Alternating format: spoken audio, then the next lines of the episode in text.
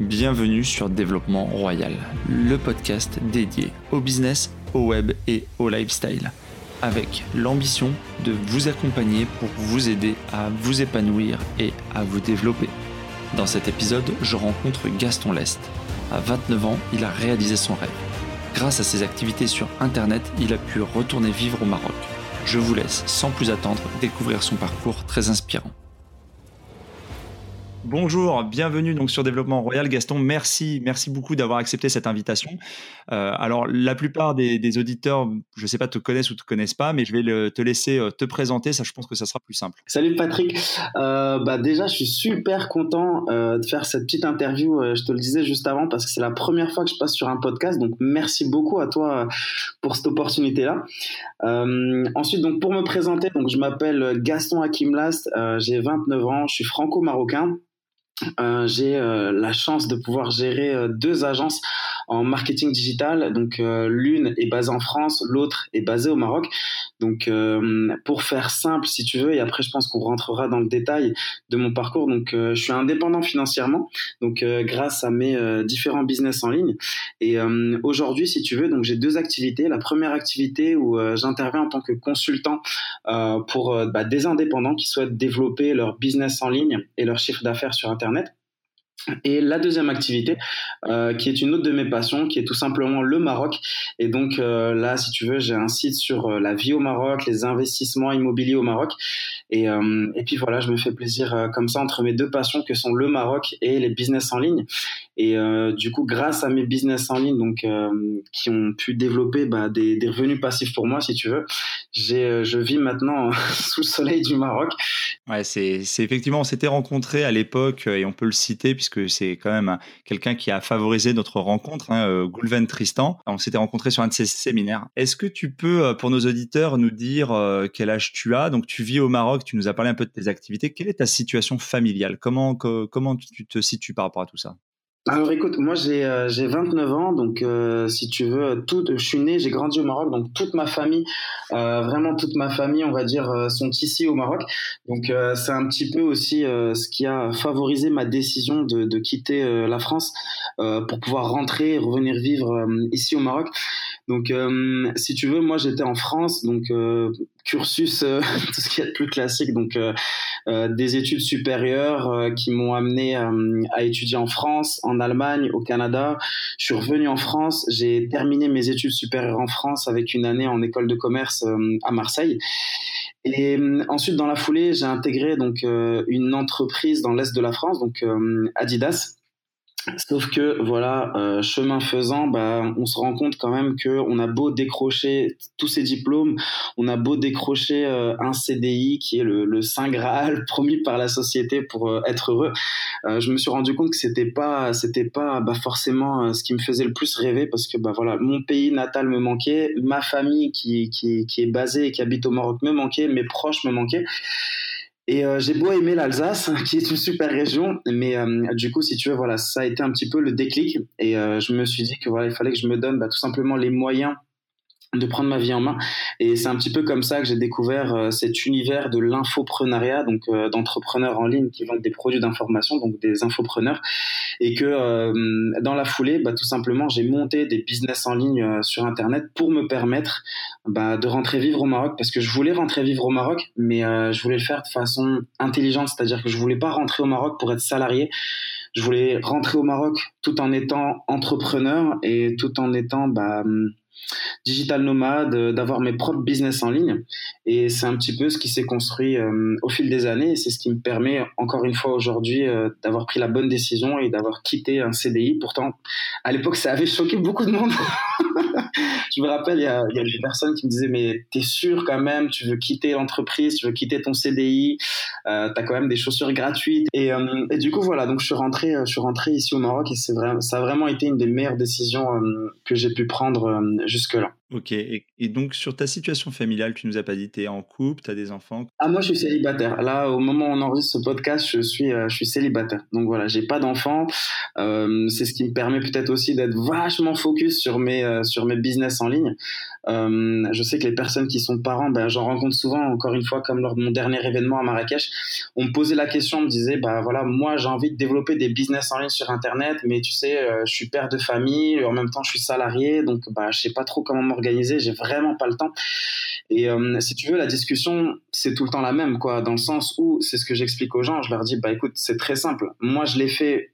J'ai développé des business en ligne pour rentrer euh, et revenir vivre euh, au Maroc pour me rapprocher des personnes que j'aime. Bah toi, il faut que tu te donnes les moyens de réussir justement parce que tu as envie de passer plus de temps avec tes enfants et tu as envie de les voir grandir. Donc pareil, à l'époque où moi j'étais salarié, si tu veux, on pourra revenir dans le détail euh, de comment euh, j'organisais, euh, j'organisais mes différentes journées.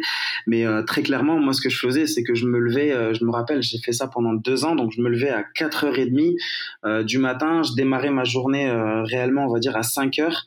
et après, je bossais, je bossais sur mes business en ligne, donc un site sur l'expatriation Maroc. Et après, je pourrais te donner plus d'infos sur pourquoi j'ai lancé et comment j'ai lancé. Tu te rappelles comment euh, la décision t'est venue en fait de quitter ton job? Qu'est-ce qui a été le déclic, vraiment le moment où tu t'es dit OK, c'est maintenant et pas demain? Ouais, je m'en rappelle, euh, je m'en rappelle parfaitement. En fait, euh, si tu veux connaître toute l'histoire, d'ailleurs c'est rare que je la raconte, mais je vais je vais te la partager. Donc, si tu veux, c'était lors d'un c'était lors d'un séminaire euh, Adidas pour les salariés et en particulier pour les commerciaux. Il faut savoir qu'on a à peu près, on avait en tout cas à l'époque quand j'étais salarié, on, a, on avait deux séminaires dans l'année où on nous présente les nouvelles collections, donc printemps-été et automne-hiver. Et après, on est censé aller voir euh, les directeurs de magasins pour leur présenter les collections. Et euh, j'oublierai jamais ce jour-là parce qu'en fait, ce jour-là, on a un directeur euh, marketing donc de Reebok parce que Reebok appartient au groupe Adidas, en tout cas au moment où on fait cette, cet enregistrement. et si tu veux, en fait, il nous a expliqué le concept des 30 000 jours. Donc, il nous explique, si tu veux, qu'une personne vit en moyenne 30 euh, 000 jours.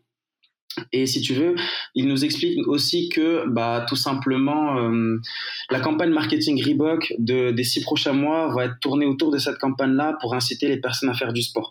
Sauf que, au même moment, euh, si tu veux, à la fin de la journée, j'ai ma mère en fait au téléphone et en fait qui m'explique que mon père a fait un malaise, euh, un malaise cardiaque, si tu veux, il y, a, y avait quelques jours et elle me dit, bah voilà, on n'a pas voulu te déranger, on savait que tu étais au travail, que tu avais un séminaire très important pour ton boulot, tout ça et tout. Et en fait, elle me dit, elle me dit, bah voilà, pour le coup, euh, ça a été un peu compliqué, tout ça et tout, mais sache que tout va bien et tout. Et en fait, ça, ça m'a vraiment un petit peu servi de déclic, si tu veux, cet enchaînement euh, de circonstances entre le moment où on dit qu'en moyenne, tu vis 30 euh, 000 jours, forcément, tu sors ta calculatrice, tu regardes combien tu en as consommé et combien il t'en reste. Et de l'autre côté, en fait, tes proches qui te disent que bah ils ont pas voulu te déranger à cause de ton travail, alors que pourtant c'était une nouvelle qui était quand même assez grave. Qui plus est derrière, tu rajoutes les circonstances euh, financières parce que bah voilà, au Maroc, la santé, euh, si tu veux être bien soigné, ça coûte quand même assez cher et euh, donc nécessairement, ça nécessite des, des budgets pardon qui sont assez élevés. Et si tu veux, en fait, ce soir-là, ça commençait à être un petit peu un, un, espèce de déclic pour moi où je me suis dit, je me suis dit, mais là, là, c'est pas bon en fait parce que j'ai beau avoir un CDI, j'ai un salaire qui est plutôt correct, mais je peux pas forcément aider euh, les personnes que j'aime qui sont dans le besoin. En même temps, je suis loin d'elles, euh, je les vois pas, je profite pas avec elles. Et euh, si tu veux, c'est à ce moment-là que j'ai commencé à qui a eu un, qui a eu ce déclic quoi tout simplement et que j'ai commencé à regarder un petit peu euh, ce qui pouvait exister ce qui pouvait se faire. Et je me rappelle que dans les semaines qui ont suivi j'étais tombé en fait sur une vidéo euh, bah je pense qu'on peut dire son nom hein, de Cédric Anissette sur son programme euh, quitter la rat race. Et c'est un petit peu comme ça en fait que j'ai découvert ce monde de, de l'infoprenariat de personnes en fait qui ont des business en ligne qui sont au service de leur vie et non pas l'inverse. Et quand j'ai découvert ça pour moi bah, je me suis dit je me suis dit waouh mais qu'est-ce qu'il me raconte ce gars? Ta motivation première, c'était effectivement de, t'orienter, de faire un choix vis-à-vis de, ta, vie, de la façon dont tu voulais mener ta vie et surtout d'avoir du temps pour tes proches. Est-ce que euh, tu, as, tu as évoqué déjà tes activités, tes différents business? Aujourd'hui Tu m'as dit que tu avais à peu près deux, deux grands types d'activités. Comment se structurent ces business en fait? Quel est ton canal d'acquisition de tes clients? Et euh, comment en fait tu, tu monétises en fait ces deux activités? Donc euh, ce que je te propose, je vais d'abord te raconter un petit peu plus en détail en quoi consistent ces deux activités-là, et après euh, je rentrerai encore plus dans le détail sur euh, comment je le monétise, et après Voilà, donc euh, si tu veux, donc pour te terminer l'histoire, donc euh, voilà, je découvre ce programme, je, commence à découvrir un peu cet univers de, des business en ligne et se pose un peu la question de la thématique, qui est la, question un petit peu qui revient euh, pour toutes les personnes qui veulent se lancer dans le business en ligne. Une des premières questions qu'on se pose, c'est waouh, mais sur quoi, sur quel sujet je vais me lancer, sur quel sujet me passionne réellement, où est-ce que je suis réellement un expert. En, encore une fois, lorsque tu réussis à passer ce syndrome de l'imposteur et si tu veux, lorsque j'ai commencé à réfléchir, moi, la seule thématique qui revenait constamment, c'était Maroc, Maroc, Maroc. Et j'avais vraiment qu'une envie, c'était de rentrer euh, vivre au Maroc. Et en fait, je me suis pas plus euh, pris la tête que ça et j'ai lancé un site qui s'appelle donc euh, www.vivreaumaroc.com donc avec des tirets. Euh, et en fait, voilà, je me suis dit c'est pas grave. Au pire, je pourrais toujours pivoter plus tard. Je pense que ça c'est quelque chose d'important à savoir. En fait, on n'est jamais lié ni attaché. On peut toujours pivoter par la suite. Et donc j'ai lancé en fait un site qui s'appelle vivreaumaroc.com où je donnais des conseils bah, tout simplement sur la vie au Maroc parce que je me rendais compte que pour quelqu'un qui voulait aller vivre au Maroc, c'était très compliqué d'avoir des informations. En quelle année tu, tu lances euh, Vivre au Maroc, là, le, blog?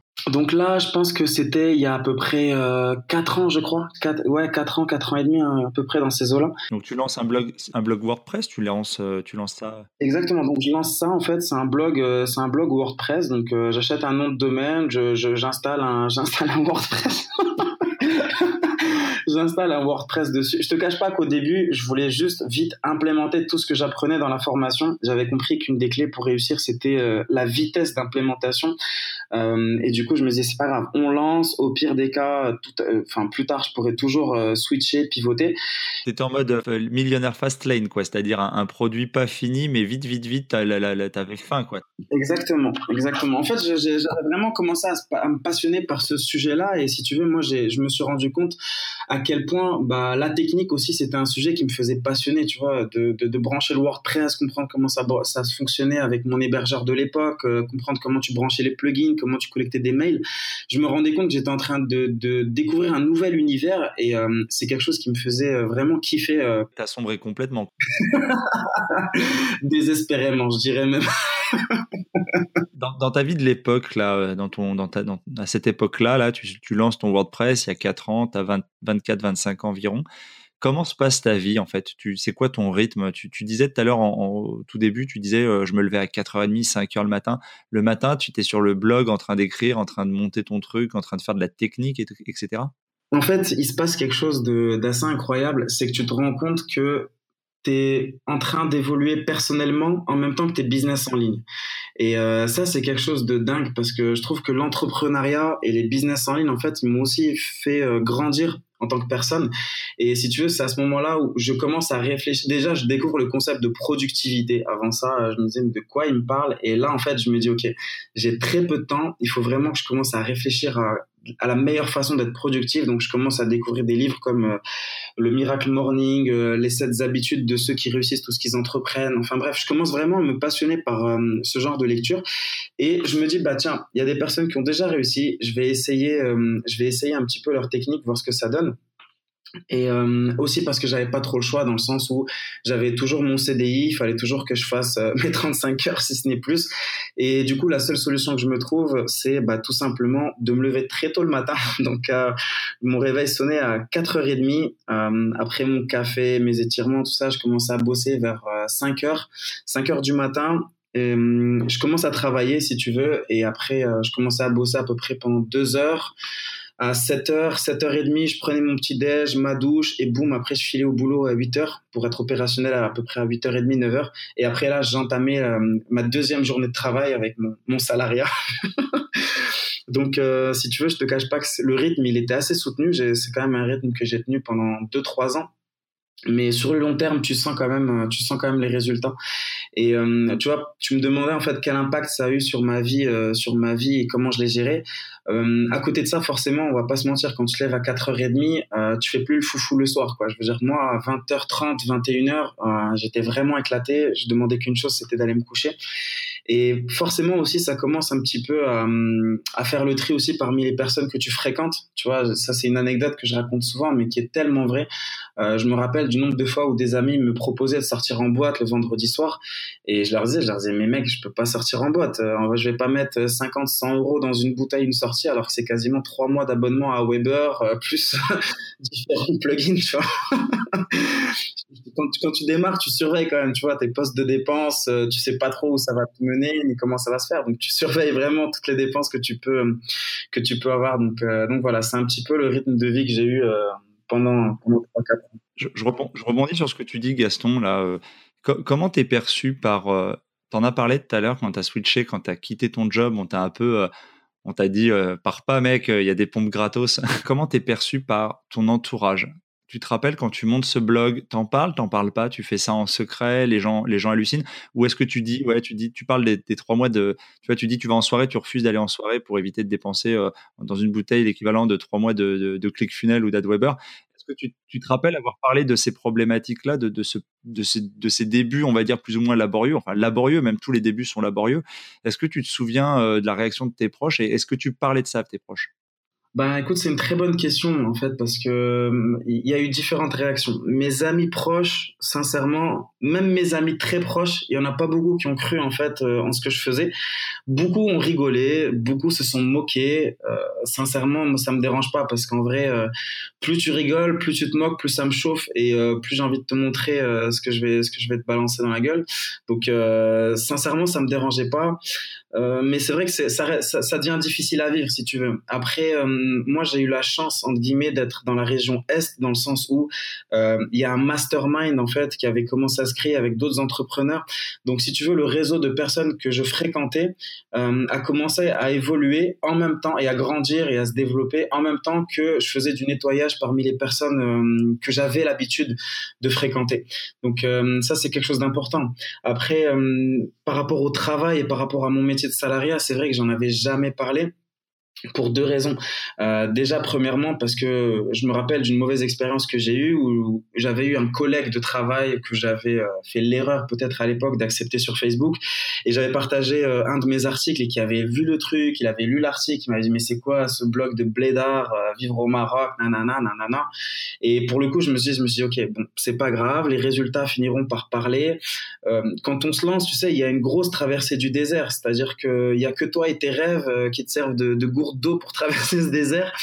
Et, euh, et derrière, bah voilà, t'as as des personnes qui se moquent, qui rigolent. C'est pas facile, sincèrement. Moi, j'ai même mes amis très proches, mes meilleurs potes, ils ont cru vraiment que, que j'étais rentré dans une secte. Ils me disaient mais qu'est-ce que tu fais? C'est quoi ton délire? Euh, Tu vas pas tout jeter, euh, tout, tu vas pas tout sacrifier alors que t'as bossé pendant tellement d'années. Et euh, donc c'est très difficile en fait, c'est très très difficile parce que hum, tu sais plus trop en fait si tu as pris la bonne décision, tu sais plus trop en fait si jamais euh, tu fais les bons investissements, si tu fréquentes les bonnes personnes. Et hum, en plus de ça, il y avait un troisième facteur. Et euh, c'est quand même bon de le souligner, c'est que moi, j'avais lancé un site sur la vie au Maroc alors que j'étais toujours salarié et j'habitais toujours en fait entre la France et l'Allemagne parce que j'habitais du côté allemand de la frontière quand le siège de Adidas France était en France mais j'avais un site sur l'expatriation au Maroc tu vois. Donc euh, c'était compliqué entre guillemets même pour moi parce que je me disais mais Gaston qui es-tu pour donner des conseils sur l'expatriation au Maroc? T'as aucun diplôme de coach en expatriation. Euh, t'habites pour le moment t'as beau être originaire et être né au Maroc et avoir passé 19 ans mais pour le moment tu n'y habites pas. Et forcément en fait tu commences à te poser plein de questions. Tu te dis mais est-ce que j'ai vraiment pris euh, la bonne décision. Donc euh, pour te, pour rien te cacher, non, ça a été très difficile. c'est pour ça que j'ai mis euh, quasiment, je pense, un an et demi à deux ans avant de lancer, avant de lancer la chaîne, la chaîne YouTube. Ouais, ouais, c'est toujours une question. Enfin, moi, c'est une question que je me suis posée. C'est une question que les auditeurs se posent, les gens de, de, de communautés que je rencontre lors des séminaires ou autres. C'est de se dire, est-ce que je sors du bois, quoi? Est-ce que je dis Bon, alors ta femme, tu peux difficilement lui cacher parce que quand elle te voit t'enfermer ou te lever, ou te lever tôt le matin pour écrire des articles, elle se dit mais qu'est-ce qu'il fait euh, Elle a l'impression d'être double vie, tu vois. Mais euh, c'est James Bond, quoi, le James Bond du blogging. Euh, mais effectivement, tu as d'autres proches, tu as la famille, tes parents, ou ce genre de personnes ou des collègues. Et les gens se disent mais est-ce que je dois en parler? Est-ce que je dois garder ça secret? Parce que c'est sûr que si les gens vont dans ta direction, ça peut être une force, ça peut t'accompagner, ça peut te motiver si, si tu as un retour positif sur ce que tu fais, que les gens te disent Ah, c'est super, vraiment, euh, tu as raison, vas-y, fonce. Ça peut que être très motivant. Mais à l'inverse, au début, où en plus tu risques d'être pris de doute, comme tu disais, le syndrome de l'imposteur, etc., c'est sûr que si tu as les gens en plus derrière, ils te, ils te sabrent, ils se foutent de ta gueule, bah c'est terrible quoi. C'est-à-dire que tu risques de procrastiner, d'avoir encore plus de mal à te lancer. Si, si, la première fois où tu mets ta tronche sur un Facebook Live ou sur un YouTube, euh, tu as tous tes collègues de boulot le matin qui te, qui se foutent de ta gueule, c'est terrible quoi pour arriver à effectivement à avancer et, ça discrédite complètement ce que tu essaies de, faire mais tu sais, il y a une image que moi je reprends souvent pour expliquer ça et, j'ai l'impression qu'elle parle à beaucoup de monde. Euh, quand on me demande concrètement encore aujourd'hui, euh, d'ailleurs même encore tout à l'heure à déjeuner, euh, j'ai repris cette métaphore-là. Ils me disent mais tu fais quoi exactement? Et je, leur explique, je leur dis écoute, si tu as vu Harry Potter ou si tu as lu le bouquin, si tu as vu le film, je, leur dis, je leur dis en fait c'est la même chose. Je dis en fait tu as des moldus, d'accord? Ça c'est les gens normaux qui sont dans le salariat, ils font euh, leurs 35 heures, métro, boulot, dodo. Et parmi les moldus, en fait, tu as des sorciers, d'accord? Donc, tu as des personnes qui ont un peu hacké le système, ils ont hacké la matrice, euh, ils vivent parmi nous, mais euh, ces, personnes-là, en fait, elles sont pas dans le salariat, tu vois, elles sont dans le business en ligne, elles ont des pouvoirs, euh, à chacun, chacun son pouvoir, et, euh, et elles ont des, des, revenus que, qui peuvent paraître insolents si jamais tu les compares à ton taux horaire. Et c'est pareil, une autre métaphore, c'est comme les X-Men, quand tu regardes les infopreneurs, euh, bah, tu as, plein d'X-Men différents, avec chacun un pouvoir différent. Moi, moi, moi bah voilà, c'était peut-être la technique avec ClickFunnels, euh, peut-être le Maroc, d'autres ça va être l'immobilier, d'autres ça va être le forex, euh, d'autres ça va être encore, euh, j'en sais rien. Il y, a tellement de thématiques différentes, mais c'est un monde dans un monde en fait. Tu vois, c'est vraiment, c'est vraiment la, chose à, percevoir, je pense. Et c'est quand tu fais la transition entre le monde entre guillemets normal, le monde moldu, vers ce monde des sorciers, bah forcément voilà que tu perds peut-être des personnes en cours de route. Et, et paradoxalement, je pense que c'est un sacrifice nécessaire parce que tu sais j'ai l'habitude de dire en fait que 100% de notre évolution elle passe par nos rencontres et euh, ça c'est vraiment quelque chose en fait que je, je, revalide à chaque rencontre que je fais à chaque rencontre que je fais bah tu te rends compte que tu as légèrement évolué parce que tu as, rencontré une nouvelle personne une nouvelle personne intéressante qui t'a partagé une technique euh, qui t'a partagé une idée qui t'a partagé euh, ce que tu veux, mais qui est dans le partage, tout simplement.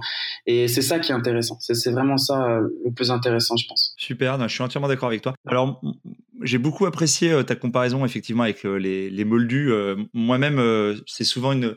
Quand on essaie de, quand j'essaie d'expliquer aux gens ce que j'essaie de faire ou de mettre en place, je leur dis c'est un peu comme ouvrir la boîte de Pandore aussi, c'est-à-dire d'ouvrir cette boîte dans laquelle il y a, y a un trésor et une fois que tu l'as ouvert, tu bah, tu sais ce qu'il y a dedans, quoi. Et tu peux pas, en fait, simplement la refermer, la ranger dans un placard et te dire non, mais oublie, ça n'existe pas. Tu as découvert, en fait, un royaume, euh, quelque chose de la magie, comme tu dis, et euh, tu as du mal, en fait, à, complètement euh, l'oublier ou fermer la boîte, quoi. C'est impossible. Tu parlais aussi de la comparaison avec Matrice, quoi. C'est exactement ça. Tu as l'impression de voir les lignes de code dans le monde et tu te dis le monde, en fait, n'est plus réel et c'est où ta réalité, en fait, change. C'est exactement ça. Finalement, on a, on a vu que tu avais donc euh, ce, tu avais créé donc il y a quatre ans ce, le, blog. Et tu disais qu'après quatre ans de création de blog, finalement, tu as mis, enfin, pardon, tu as créé le blog et après avoir créé le blog, tu as créé également le YouTube. Et entre les deux, tu as finalement mis deux ans. Pourquoi tu as mis deux ans à passer sur YouTube? Ben, si tu veux, disons que euh, moi, j'ai, je suis quelqu'un qui est passionné par la technique. Et c'est un petit, c'est au début, si tu veux, euh, ce qui a été un inconvénient, c'est que quand tu es passionné par la technique, tu peux passer des heures, des heures et des heures sur la technique à essayer de trouver le bon plugin, à essayer de trouver le bon template, à essayer de comprendre comment tout fonctionne. Et euh, paradoxalement, en même temps, tu vois, tu es quand même aussi dans le salariat, tu peux pas passer autant de temps que ce que tu veux dans le développement euh, de, tes, de tes propres business. Donc euh, ça a été un mal pour un bien parce que le temps en fait que je passais au développement en fait de mes activités. C'était pas uniquement euh, sur le blog en lui-même, mais c'était aussi beaucoup d'apprentissage. Tu vois, vraiment vraiment beaucoup beaucoup d'apprentissage, euh, aussi bien sur la technique. Et c'est, je pense, aussi ce qui paye encore au jour d'aujourd'hui. Tu vois, et c'est ce qui fait que aujourd'hui, bah, j'ai la chance entre guillemets d'avoir aussi euh, ces deux agences en marketing digital et qui fait que je peux accompagner plusieurs infopreneurs. Mais voilà, c'est ce qui a fait aussi euh, que j'ai beaucoup travaillé sur moi-même, euh, réussir à sauter le pas. Quand j'ai créé le premier produit et que j'ai commencé à le lancer, euh, je te cache pas que ça m'a vraiment fait tout drôle parce que tu as quand même des personnes qui achètent euh, ton produit euh, sur la vie au Maroc et qui t'envoient des cartes postales pour te remercier parce qu'elles ont réussi leur rêve euh, d'aller vivre sous le soleil du Maroc. Et moi, je me rappellerai toujours de cette carte postale que j'ai reçue chez moi pendant que j'étais de l'autre côté de la Méditerranée, dans le froid. C'était en plein hiver. Et j'avais reçu cette carte postale et la personne me remerciait. Et elle me disait, bah écoute, merci beaucoup pour ton programme. grâce à toi, j'ai réussi mon installation au Maroc avec toute ma famille. Et ça, ça a été aussi encore un... C'est plein de coups de boost comme ça, tu vois, que le destin t'envoie au fur et à mesure. Et moi, je me rappelle quand j'ai reçu cette carte postale, je me suis dit, mais waouh, euh, c'est tellement extraordinaire de se dire que tu peux apporter de la valeur à des personnes que tu n'as jamais rencontrées, que tu ne rencontreras peut-être jamais, mais que tu arrives à leur apporter de la valeur aussi euh, dans leur, dans leur vie, que tu arrives à impacter leur vie.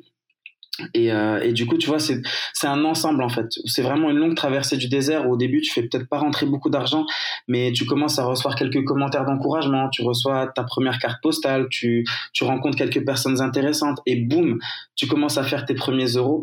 Et euh, les premiers euros, je pense que tu fais dans le business en ligne, tu, tu, tu les oublies jamais. Je pense sincèrement qu'on les oublie jamais. Euh, moi, je me rappelle, j'avais fait un mailing euh, vraiment nul. vraiment, avec le recul, je me suis dit, mais comment j'ai fait pour envoyer ça? Et j'avais envoyé le mail où je présentais mon, je présentais mon programme euh, de l'époque, d'ailleurs, d'ailleurs toujours actuel, mais que j'ai remasterisé, qui s'appelle Nouvelle vie au soleil.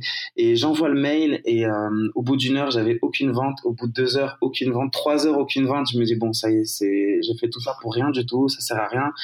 Euh, je me suis dit, bon, c'est pas grave, je vais, je vais me faire un, je sors me changer les idées, tout ça et tout. Et là, boum, la notification qui sonne.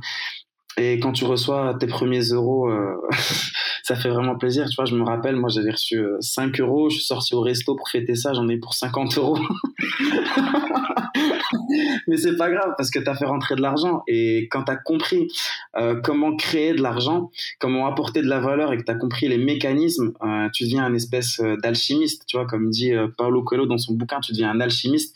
Et après, une fois que tu as découvert la formule, tu peux, tu peux la reproduire à volonté. Quoi. J'ai peut-être, j'ai peut-être pas bien saisi ta, ta réponse sur pour, pourquoi finalement YouTube t'a mis deux ans? Parce que finalement, tu avais besoin des techniques en fait. Avais, tu, tu as mis du temps en fait à assimiler la technique du blog, vraiment à être pointu sur le blog et donc du coup tu as eu du mal à passer sur euh, du YouTube. Tu voulais vraiment être parfait sur une thématique avant de passer euh, à devenir parfait sur la thématique euh, bah disons ouais effectivement alors ouais tu fais bien de me reprendre. Donc effectivement il y a deux points. Donc le premier point c'est effectivement que bah voilà tu lances le blog il y a aussi tu vois c'est pour ça que tout à l'heure on se parlait de sujets en fait à développer sur son sur son business en ligne. Moi j'avais beau être né au Maroc avoir grandi au Maroc j'ai quand même dû énormément me documenter sur l'expatriation au Maroc parce que les procédures n'étaient pas les mêmes, tu vois. Là, j'ai commencé à découvrir des procédures fiscales, des procédures douanières, des procédures d'expatriation, de déménagement. Donc, en fait, moi, il y a eu aussi un énorme travail que j'ai dû faire de documentation, euh, en plus du travail de production de, production de contenu. Donc, tout ça, ça te prend beaucoup de temps, en plus du, temps que tu dois passer, effectivement, pour apprendre à maîtriser bah, ton blog WordPress, à mettre en place tes plugins. C'est pour ça que la plupart des personnes qui se lancent dans le business en ligne, bah voilà, si leur si leur envolée elle est un peu plus lente, bah c'est peut-être aussi parce que voilà, elles sont dans une thématique qu'elles ne maîtrisent pas, qu'elles sont encore en train d'apprendre, qu'elles sont en train de découvrir. Moi, ça a été mon cas.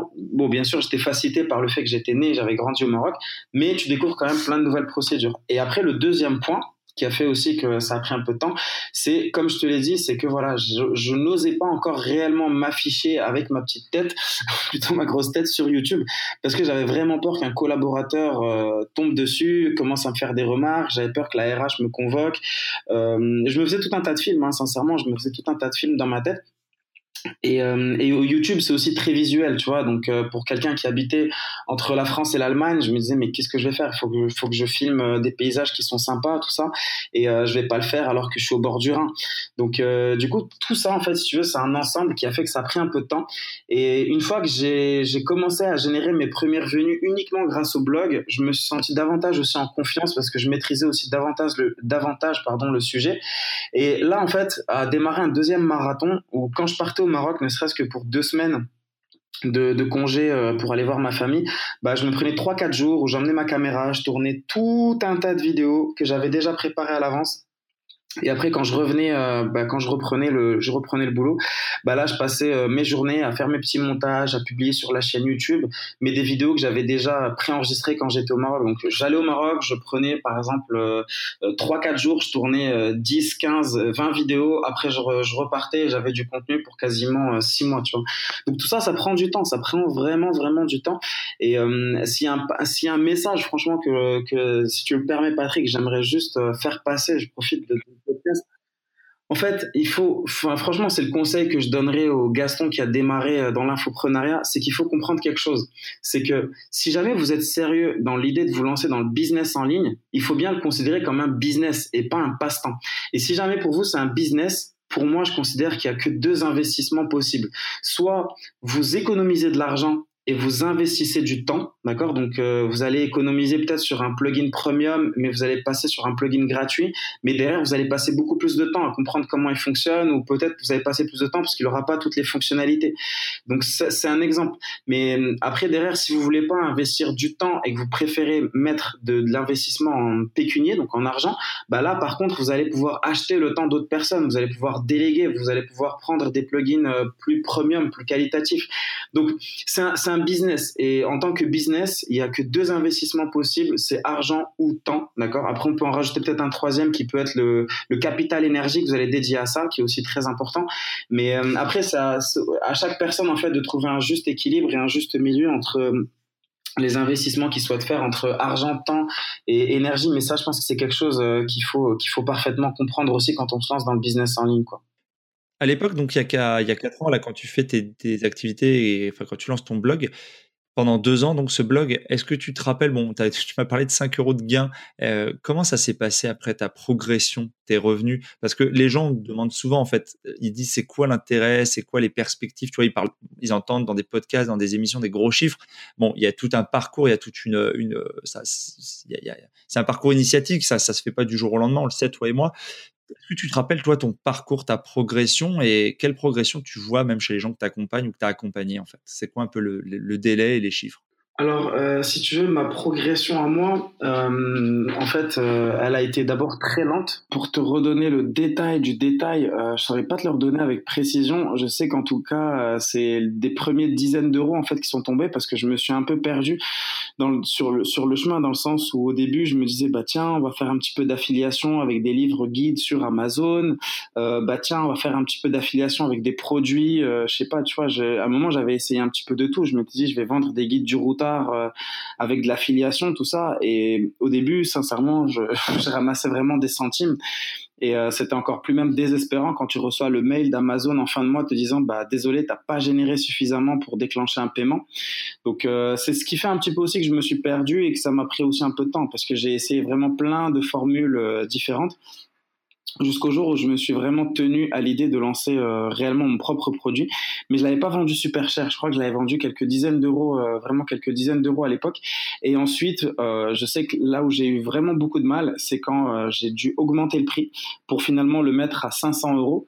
Et euh, la première vente que tu fais à 500 euros, je pense qu'elle te marque, euh, elle te marque vraiment beaucoup. Tu te dis waouh, il y a vraiment des personnes qui sont prêtes à acheter euh, mes conseils, à acheter bah, mes services, à acheter bah, tout simplement le contenu que je peux leur proposer à ce prix-là.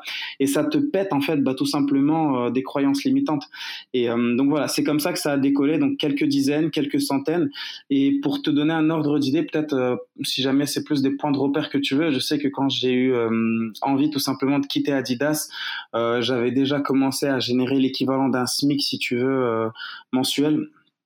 Donc à ce moment-là, ça y est, la décision, elle était déjà, elle était déjà actée. Je me disais c'est bon, je peux toujours quitter l'entreprise. Euh, le blog continue de tourner. Là, ça fait déjà quelques mois que j'ai réussi à stabiliser ce niveau de revenu. Et, euh, et voilà. Et puis en parallèle, j'avais des personnes, si tu veux, qui m'avaient contacté.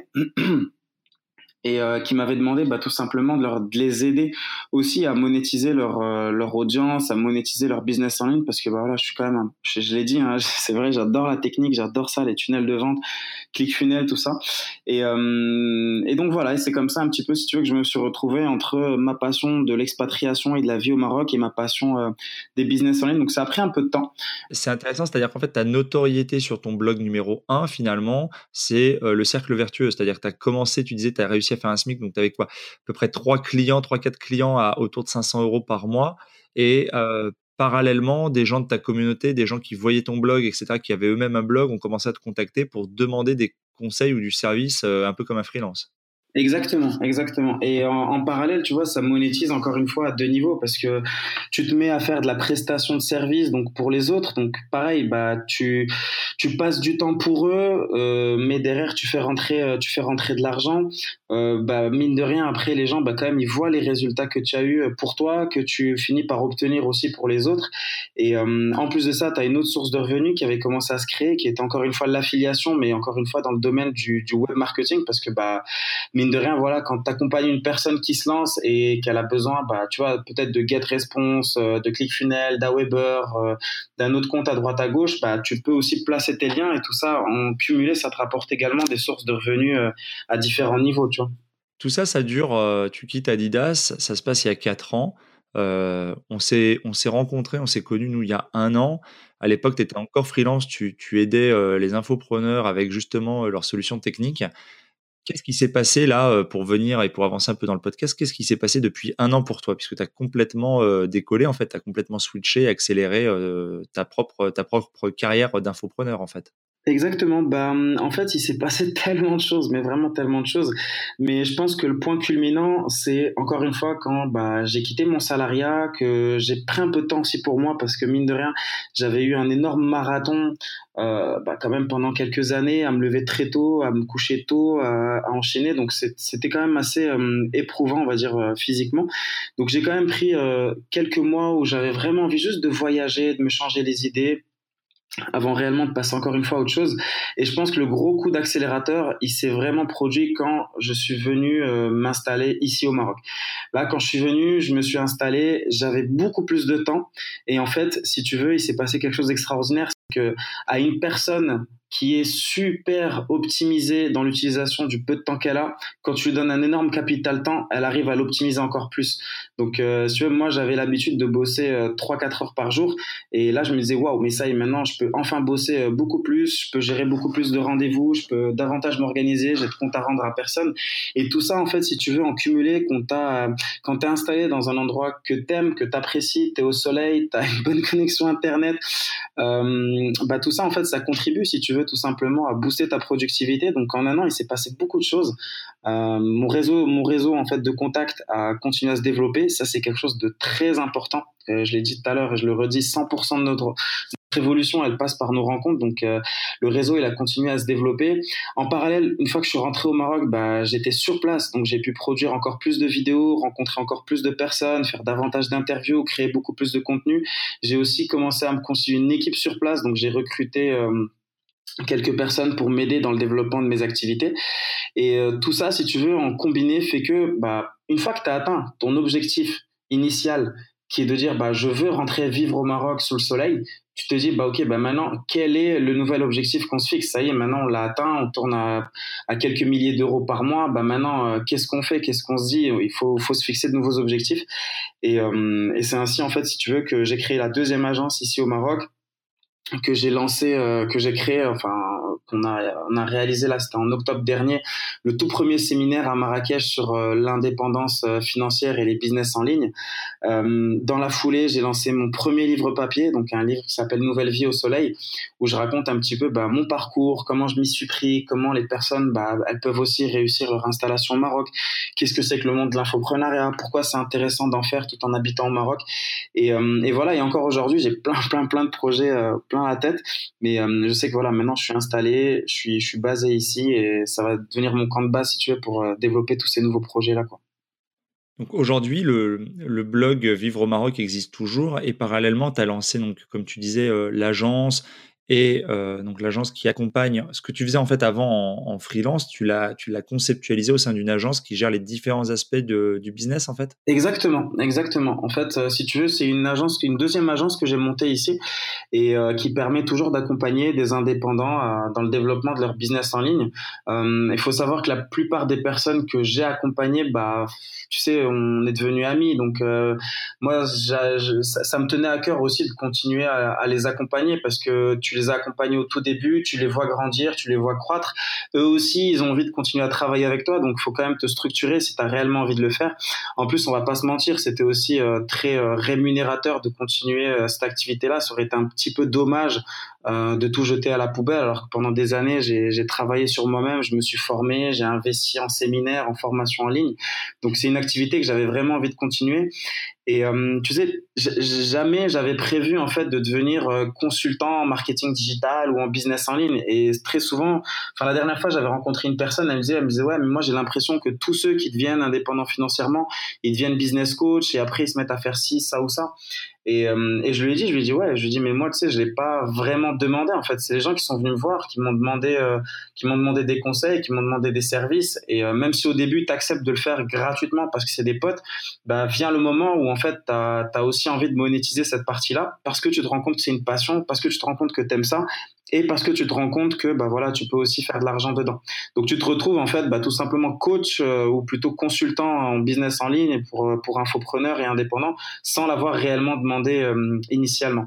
Et c'était un petit peu aussi le concept du séminaire la business web au soleil que j'ai organisé à Marrakech. L'idée c'était d'allier et ma passion du Maroc et ma passion des business en ligne. Ton livre que tu as sorti tu l'as fait en auto-édition ou tu es passé par un éditeur? Alors, je l'ai fait en auto-édition. Pour le moment, pas sur Amazon. Euh, je voulais garder le contrôle, si tu veux, euh, du, de la stratégie commerciale. Euh, comme je l'ai dit, moi, je suis un passionné de la technique, tu vois. Et j'avais vraiment envie de tester un tunnel de vente sur un livre au format papier, de tester un tunnel de vente sur un produit physique et plus juste un produit, on va dire, digital. Et du coup, donc c'est pour ça en fait que je suis passé par les services d'une plateforme. Euh, je pense qu'on peut citer leur nom. Il s'appelle Fantastic Book. Euh, Fantastic Book, si tu veux, se branche de façon automatique à ton tunnel de vente. Donc euh, moi, je me suis spécialisé sur ClickFunnels pour faire mes, mes différents tunnels de vente. Donc Fantastic Book se branche avec ClickFunnels et c'est 100% automatisé. Donc euh, ils impriment au fur et à mesure que tu as réellement besoin et au fur et à mesure que tu reçois des commandes. Euh, Fantastic Book reçoit bah, tout simplement la commande via ClickFunnels.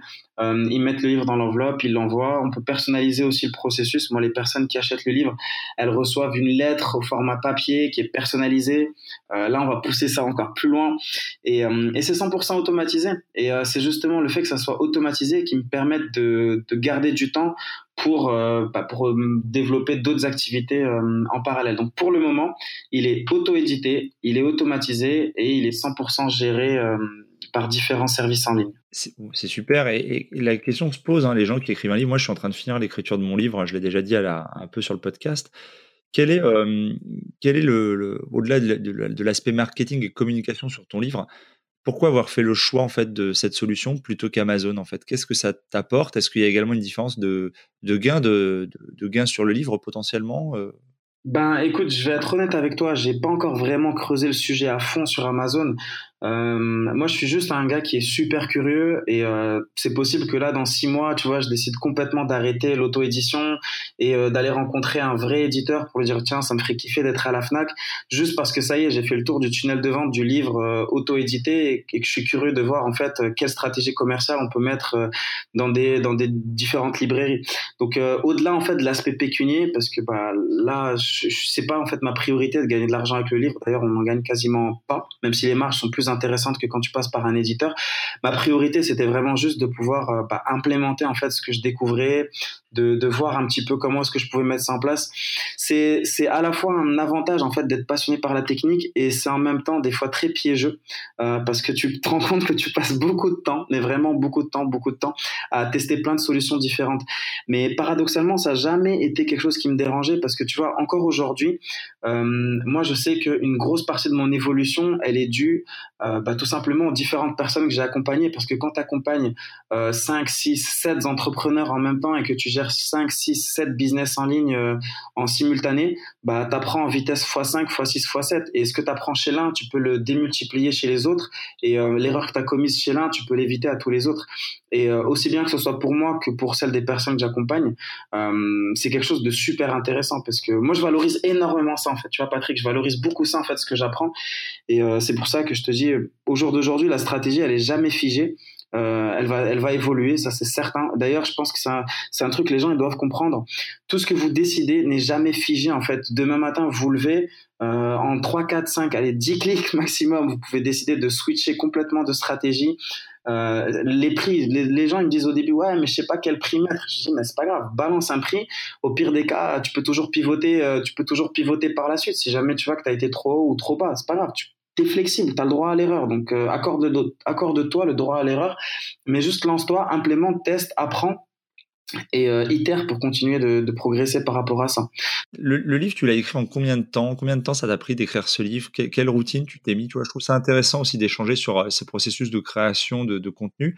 Moi, c'est quelque chose que je traverse régulièrement. Je suis en train d'écrire, de finir de mettre la main au livre. Comment tu t'es organisé? Combien de temps ça t'a pris? Écoute, ça m'a pris, je pense, euh, bien un peu plus d'un an euh, pour euh, pour deux raisons, voire même trois raisons. En fait, la première raison, c'est que je suis quelqu'un de pas super bien structuré. Tu vois, je suis vraiment pas quelqu'un de super structuré. Tu vois, par exemple, très souvent quand je raconte l'histoire de vivreaumaroc.com, les gens me disent mais t'es es fou en fait d'avoir lancé ça sans même avoir fait de sondage pour voir s'il y a des personnes qui étaient réellement intéressées d'acheter une formation sur la vie au Maroc. T'aurais pu passer des heures et des heures pour créer un produit qui est complètement pas du tout demandé. Mais euh, à l'époque, je me disais je m'en fous. Tu vois, j'ai juste envie d'implémenter, de tester, de voir ce que ça donne. Et j'ai créé un site sur l'expatriation au Maroc. Le livre, je me suis dit j'ai envie de tester, j'ai envie d'écrire un livre au format papier. En plus euh, j'ai un, de mes meilleurs potes, donc peut-être que tu, bah, je pense que tu dois le connaître, Raphaël Carteni, qui en a écrit deux. Et euh, c'est une personne avec qui on a démarré dans les business en ligne. Alors lui, il en est déjà à son deuxième bouquin. Et tu vois, ça, ça fait typiquement partie des personnes que tu rencontres qui continuent constamment te tirer vers le haut. Parce que je voyais son avancée, je me disais, mais putain, j'ai pas le droit de rester en arrière. Il faut vite que je le rattrape, que je le redépasse.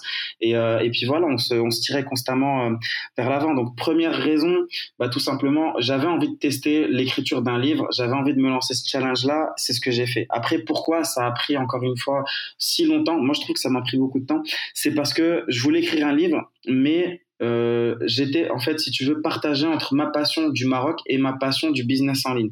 Et je voulais pas écrire un livre qui soit qui soit temporel. Ça veut dire, je voulais pas écrire un livre en fait où j'allais te parler de la fiscalité euh, franco-marocaine, du déménagement et euh, des taxes douanières, alors que peut-être dans six mois, les lois auront changé, les prix auront été modifiés et euh, ce livre, tu aurais pu le jeter à la poubelle. Je voulais vraiment écrire un livre et d'ailleurs, ça, c'est un conseil que je donne à toutes les personnes qui font de l'infoprenariat.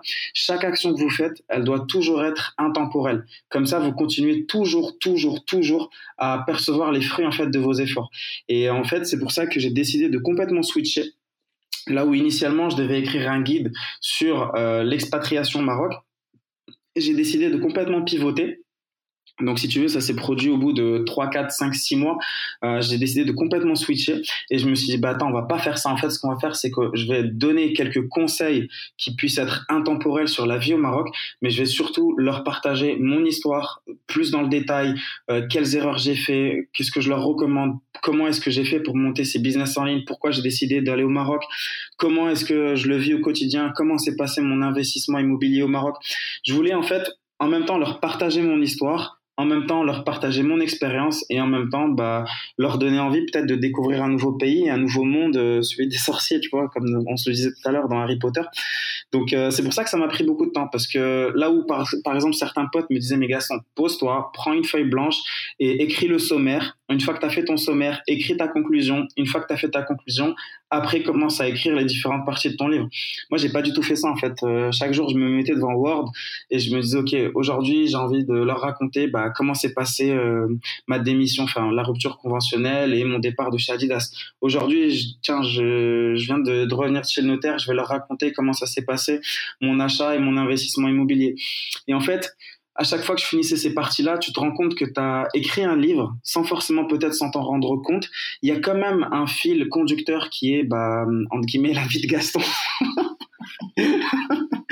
qui est quand même la vie de Gaston. Et en fait, ce livre, tu vois, il démarre au moment où euh, je m'apprête à prendre euh, l'avion, où je quitte bah, tout simplement euh, la France pour rentrer définitivement m'installer au Maroc. Et il se termine, bah, je vais pas spoiler, mais il se termine quelques jours avant le séminaire à Marrakech. Donc en fait, l'intervalle du livre, si tu veux, il a lieu en quasiment, allez, peut-être 3-4 ans. Quoi. Donc c'est pour ça que ça m'a pris beaucoup de temps, parce que je suis beaucoup revenu aussi sur sur euh, toute l'idée que je voulais développer dans le livre. Et je vais être honnête avec toi, je suis très mauvais en orthographe et je suis très mauvais, et je suis très mauvais aussi en, rédaction. Donc, je suis passé aussi par les services d'une personne qui m'aidait à, à, relire. En fait, je lui ai envoyé mes chapitres. Elle, elle relisait, elle corrigeait les fautes d'orthographe parce que c'est là où je me suis rendu compte que c'était un vrai métier. Et aussi parce que je voulais pas me polluer l'esprit à me dire, mais attends, comment est-ce que je vais formuler cette phrase? Euh, comment est-ce que je dois formuler ça? Comment est-ce que je le tourne? Je voulais juste produire, tu vois. J'étais en mode, je me lève, j'avais ma routine, j'ouvrais mon Mac, j'ouvrais Word, café, boum, et je commençais à écrire et je lui envoyais. Et après, c'est elle, après bah, plusieurs échanges, en fait, euh, elle savait plus ou moins quelle patte je voulais donner au livre. Donc après, elle recorrigeait et de temps en temps, elle reformulait quand c'était nécessaire. Du coup, tu as une agence aussi euh, de marketing digital et tu accompagnes euh, les anciens infopreneurs. Un auditeur qui voudrait, se, qui voudrait s'offrir les services de ton agence et, de ton équipe, qu'est-ce que ça représente comme coût en fait Quel est l'investissement pour pouvoir être accompagné de quelqu'un comme toi, Gaston, aujourd'hui? Ben, écoute, si tu veux, au jour d'aujourd'hui, les accompagnements individuels, j'en fais euh, de moins en moins, euh, tout simplement parce que je préfère accompagner des personnes sur le long terme, tu vois, vraiment dans le développement de leur business. Euh, pour être totalement transparent avec toi, au jour d'aujourd'hui, quand une personne vient me voir et qu'elle veut qu'on bosse ensemble, par exemple pour une heure, deux heures ou trois heures, si tu veux qu'on parle chiffres, moi je facture 500 euros de l'heure. Par contre, je suis conscient que pour une personne qui débute, euh, c'est très très très compliqué, voire même quasi impossible de mettre euh, autant. D'accord? Après, bien sûr, ça dépend des, des personnes. Et en fait, j'ai, pas envie que ça, ça puisse être un, un, frein bloquant parce que je me dis que si le Gaston qui a démarré il y a quelques années en arrière, il avait envie de réussir et que j'avais envie de l'aider, bah c'est sûr qu'il irait jamais voir une personne euh, qui pourrait lui facturer si cher. Et c'est pour ça que, bah d'ailleurs là, je peux te l'annoncer, je pense en exclu, mais euh, dans quelques mois, je vais lancer bah, tout simplement un club privé, un espèce de club privé où contre une compensation financière, si tu veux, tu pourrais être inscrit à l'année et dedans, tu pourrais retrouver un ensemble de formations que j'ai déjà créées qui te permettraient de te lancer dans le, dans le business en ligne en prenant le meilleur départ possible, d'avoir accès aussi à tout mon réseau.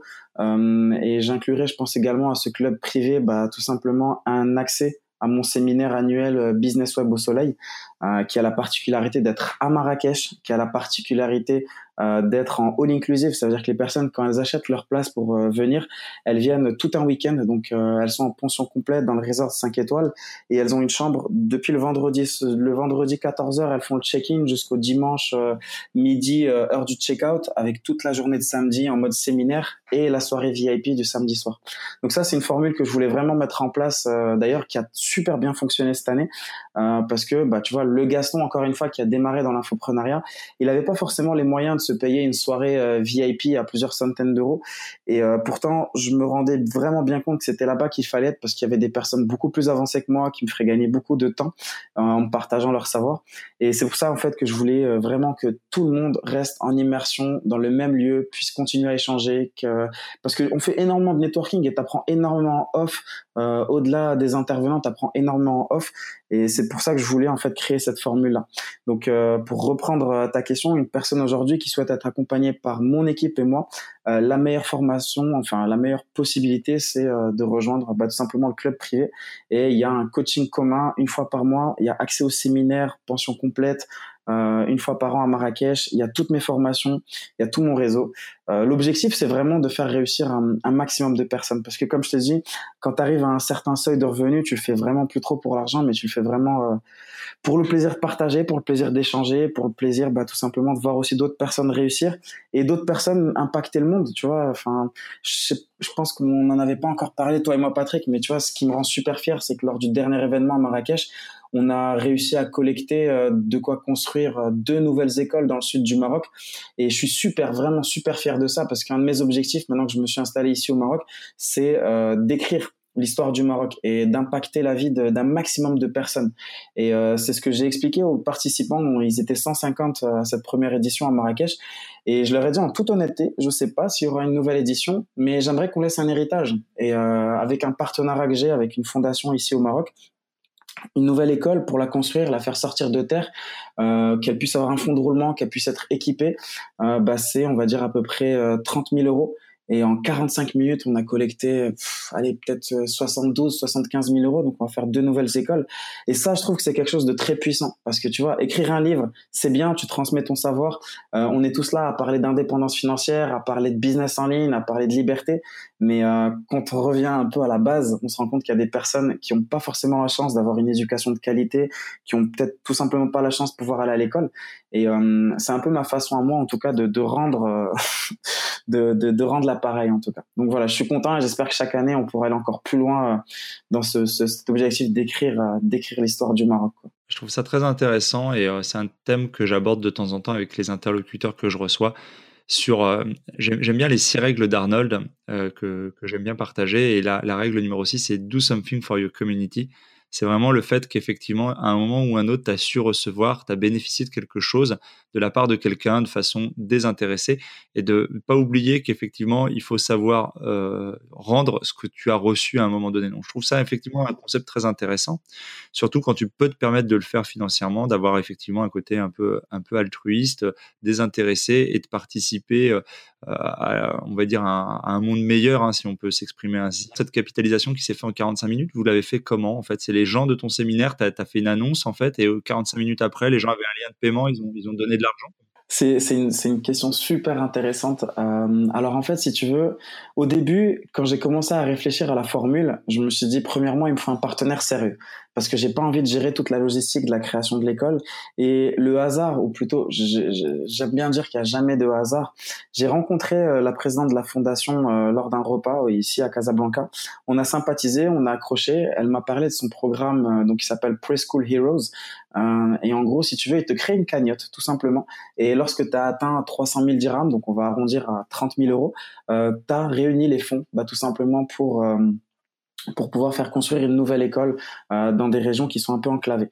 Et je lui dis, je lui dis, bah écoute, moi, je vais faire venir des entrepreneurs du monde entier et on va faire construire une école. Et quand je lui dit ça, elle m'a dit, elle m'a dit, ouais, pourquoi pas Elle m'a dit on n'a encore jamais vu ça et je pense que ça va être un peu compliqué, mais si tu as besoin de notre aide, on est là. Et encore une fois, voilà, elle parlait comme une moldue parce qu'elle connaît pas ce monde, tu vois, où il y a autant d'argent qui circule, elle connaît pas, c'est la qualité de toutes ces personnes qui étaient là. Et en fait, ce que j'ai décidé de faire, c'est un petit peu de me poser la même question qui m'a toujours animé. Quel est le but, quel est l'intérêt de chacun de faire ça? Et en fait, à partir du moment où tu comprends ça, tu te dis, OK, les gens ils sont peut-être bienveillants, mais il faut quand même qu'ils puissent avoir un intérêt à faire ça. Et ça, en fait, c'est toujours, toujours te demander quelle valeur tu peux apporter aux autres personnes quand tu veux, toi, réussir à atteindre ton objectif, quelle valeur tu peux apporter. Et du coup, en fait, ce que j'ai imaginé et qui a plutôt bien fonctionné, c'est euh, une espèce de triade. Donc, en gros, si tu veux, moi, j'ai dit aux intervenants qui, qui étaient venus là, je leur ai dit, voilà, vous allez venir, vous allez euh, monter sur scène, vous allez euh, intervenir, raconter, partager votre savoir. Et en fait, à la fin de la journée, moi, ce que j'aimerais, en fait, c'est faire une collecte de dons. Est-ce que vous serez d'accord d'offrir une de vos formations au choix à une personne qui ferait un don minimum de 400 euros? Donc tous les intervenants, et d'ailleurs, si tu le permets, j'aimerais les citer vraiment pour les remercier de leur générosité.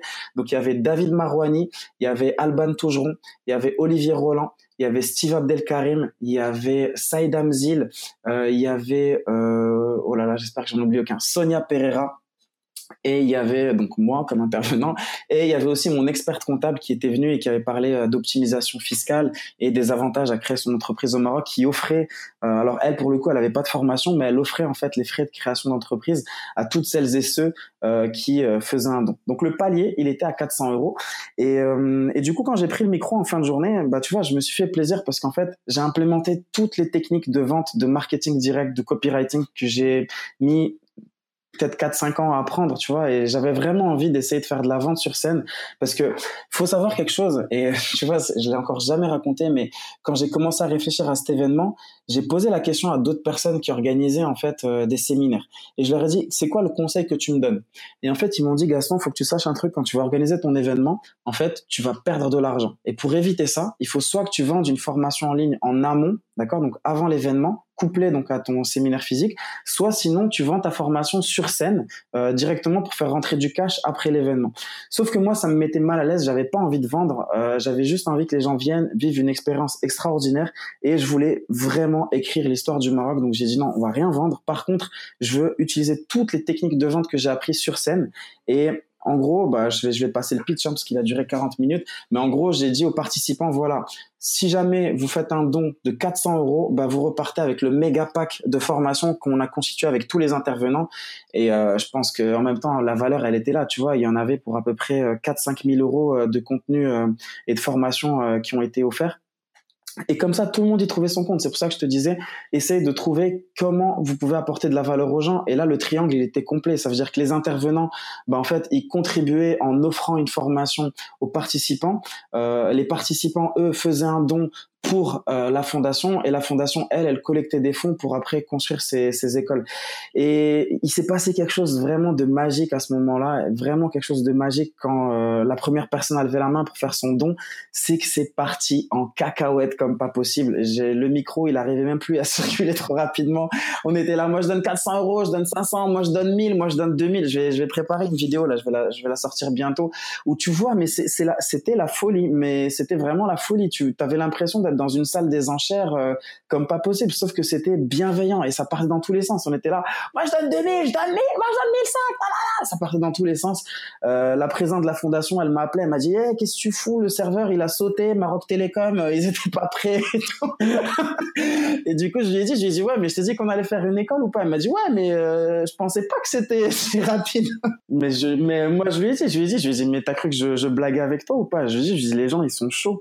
Et, et voilà, je suis super content parce que les gens sont venus, ils ont passé un bon moment, ils ont découvert le Maroc pour une partie d'entre eux, ils sont repartis avec encore plus de contenu que ce qu'ils étaient venus chercher, ils ont écrit l'histoire du Maroc avec moi, ils ont impacté la vie d'enfants qui connaissent pas, qui, qui rencontreront un jour parce qu'on va prévoir une inauguration des deux écoles. Et, euh, et voilà, et c'est cool. Et j'ai vraiment aimé ça, tu vois. Et on fait pas pour l'argent. Bien sûr, l'argent est là, l'argent circule. C'est moi, je pense que l'argent c'est une énergie. Il faut la faire circuler au maximum. Et, euh, voilà. Et franchement, on a on a qui fait. Sincèrement, je pense que c'est le mot à retenir. On a ce qui fait on a qui fait ce moment-là, quoi. On a vu toutes tes activités. Est-ce qu'aujourd'hui, tu as parlé d'investissement immobilier? Est-ce que tu fais d'autres investissements, crypto, physique, bourse, immobilier, justement? Est-ce que tu fais d'autres activités? Euh, c'est une très bonne question. Alors euh, moi, c'est business en ligne. Après, je fais beaucoup de transitions euh, de l'argent que je gagne sur le business en ligne vers l'immobilier. Euh, j'encourage vraiment tout le monde à diversifier au maximum. Euh, au moment où on enregistre ces vidéos, il y a tout le monde qui commence un peu à flipper. Euh, l'algorithme Facebook a commencé à clôturer certains comptes. on entend parler de l'article 13 sur YouTube qui voudrait fermer plein de comptes de YouTubeurs. C'est les aléas de l'infoprenariat, tu vois. Il y a, il y a toujours des news, il faut savoir les gérer. Mais la leçon à retenir, c'est qu'il faut vraiment diversifier au maximum. Donc moi, je fais beaucoup d'immobilier euh, ici au Maroc. Par rapport à l'immobilier français que les auditeurs peuvent connaître avec différents types de produits, tu fais quel type d'immobilier? Tu fais l'immeuble de rapport, tu fais euh, de la location euh, courte durée, tu fais quoi comme type d'immobilier? C'est une bonne question. Alors euh, pour le moment, je fais peut-être pas encore euh, d'immeuble de rapport. Là, j'ai acheté un appartement qui est en périphérie de Casablanca, donc à Darboisa. Donc euh, c'est un appartement que j'ai acheté sur plan. D'ailleurs, je raconte l'opération dans mon livre. J'explique pourquoi je suis satisfait, pourquoi j'ai été déçu. parce qu'au Maroc, vaut mieux acheter un truc que tu vois que sur plan, parce que le résultat final est toujours, t'as toujours un degré de surprise à anticiper. Mais malgré tout, je regrette pas de l'avoir acheté parce que parce qu'il il, s'est passé plein de plein de belles choses grâce à cet appartement. Donc je regrette vraiment pas de l'avoir fait. Euh, après, je fais aussi de la location saisonnière, euh, plus dans le centre de Casablanca, près de la gare euh, Casa Voyageur.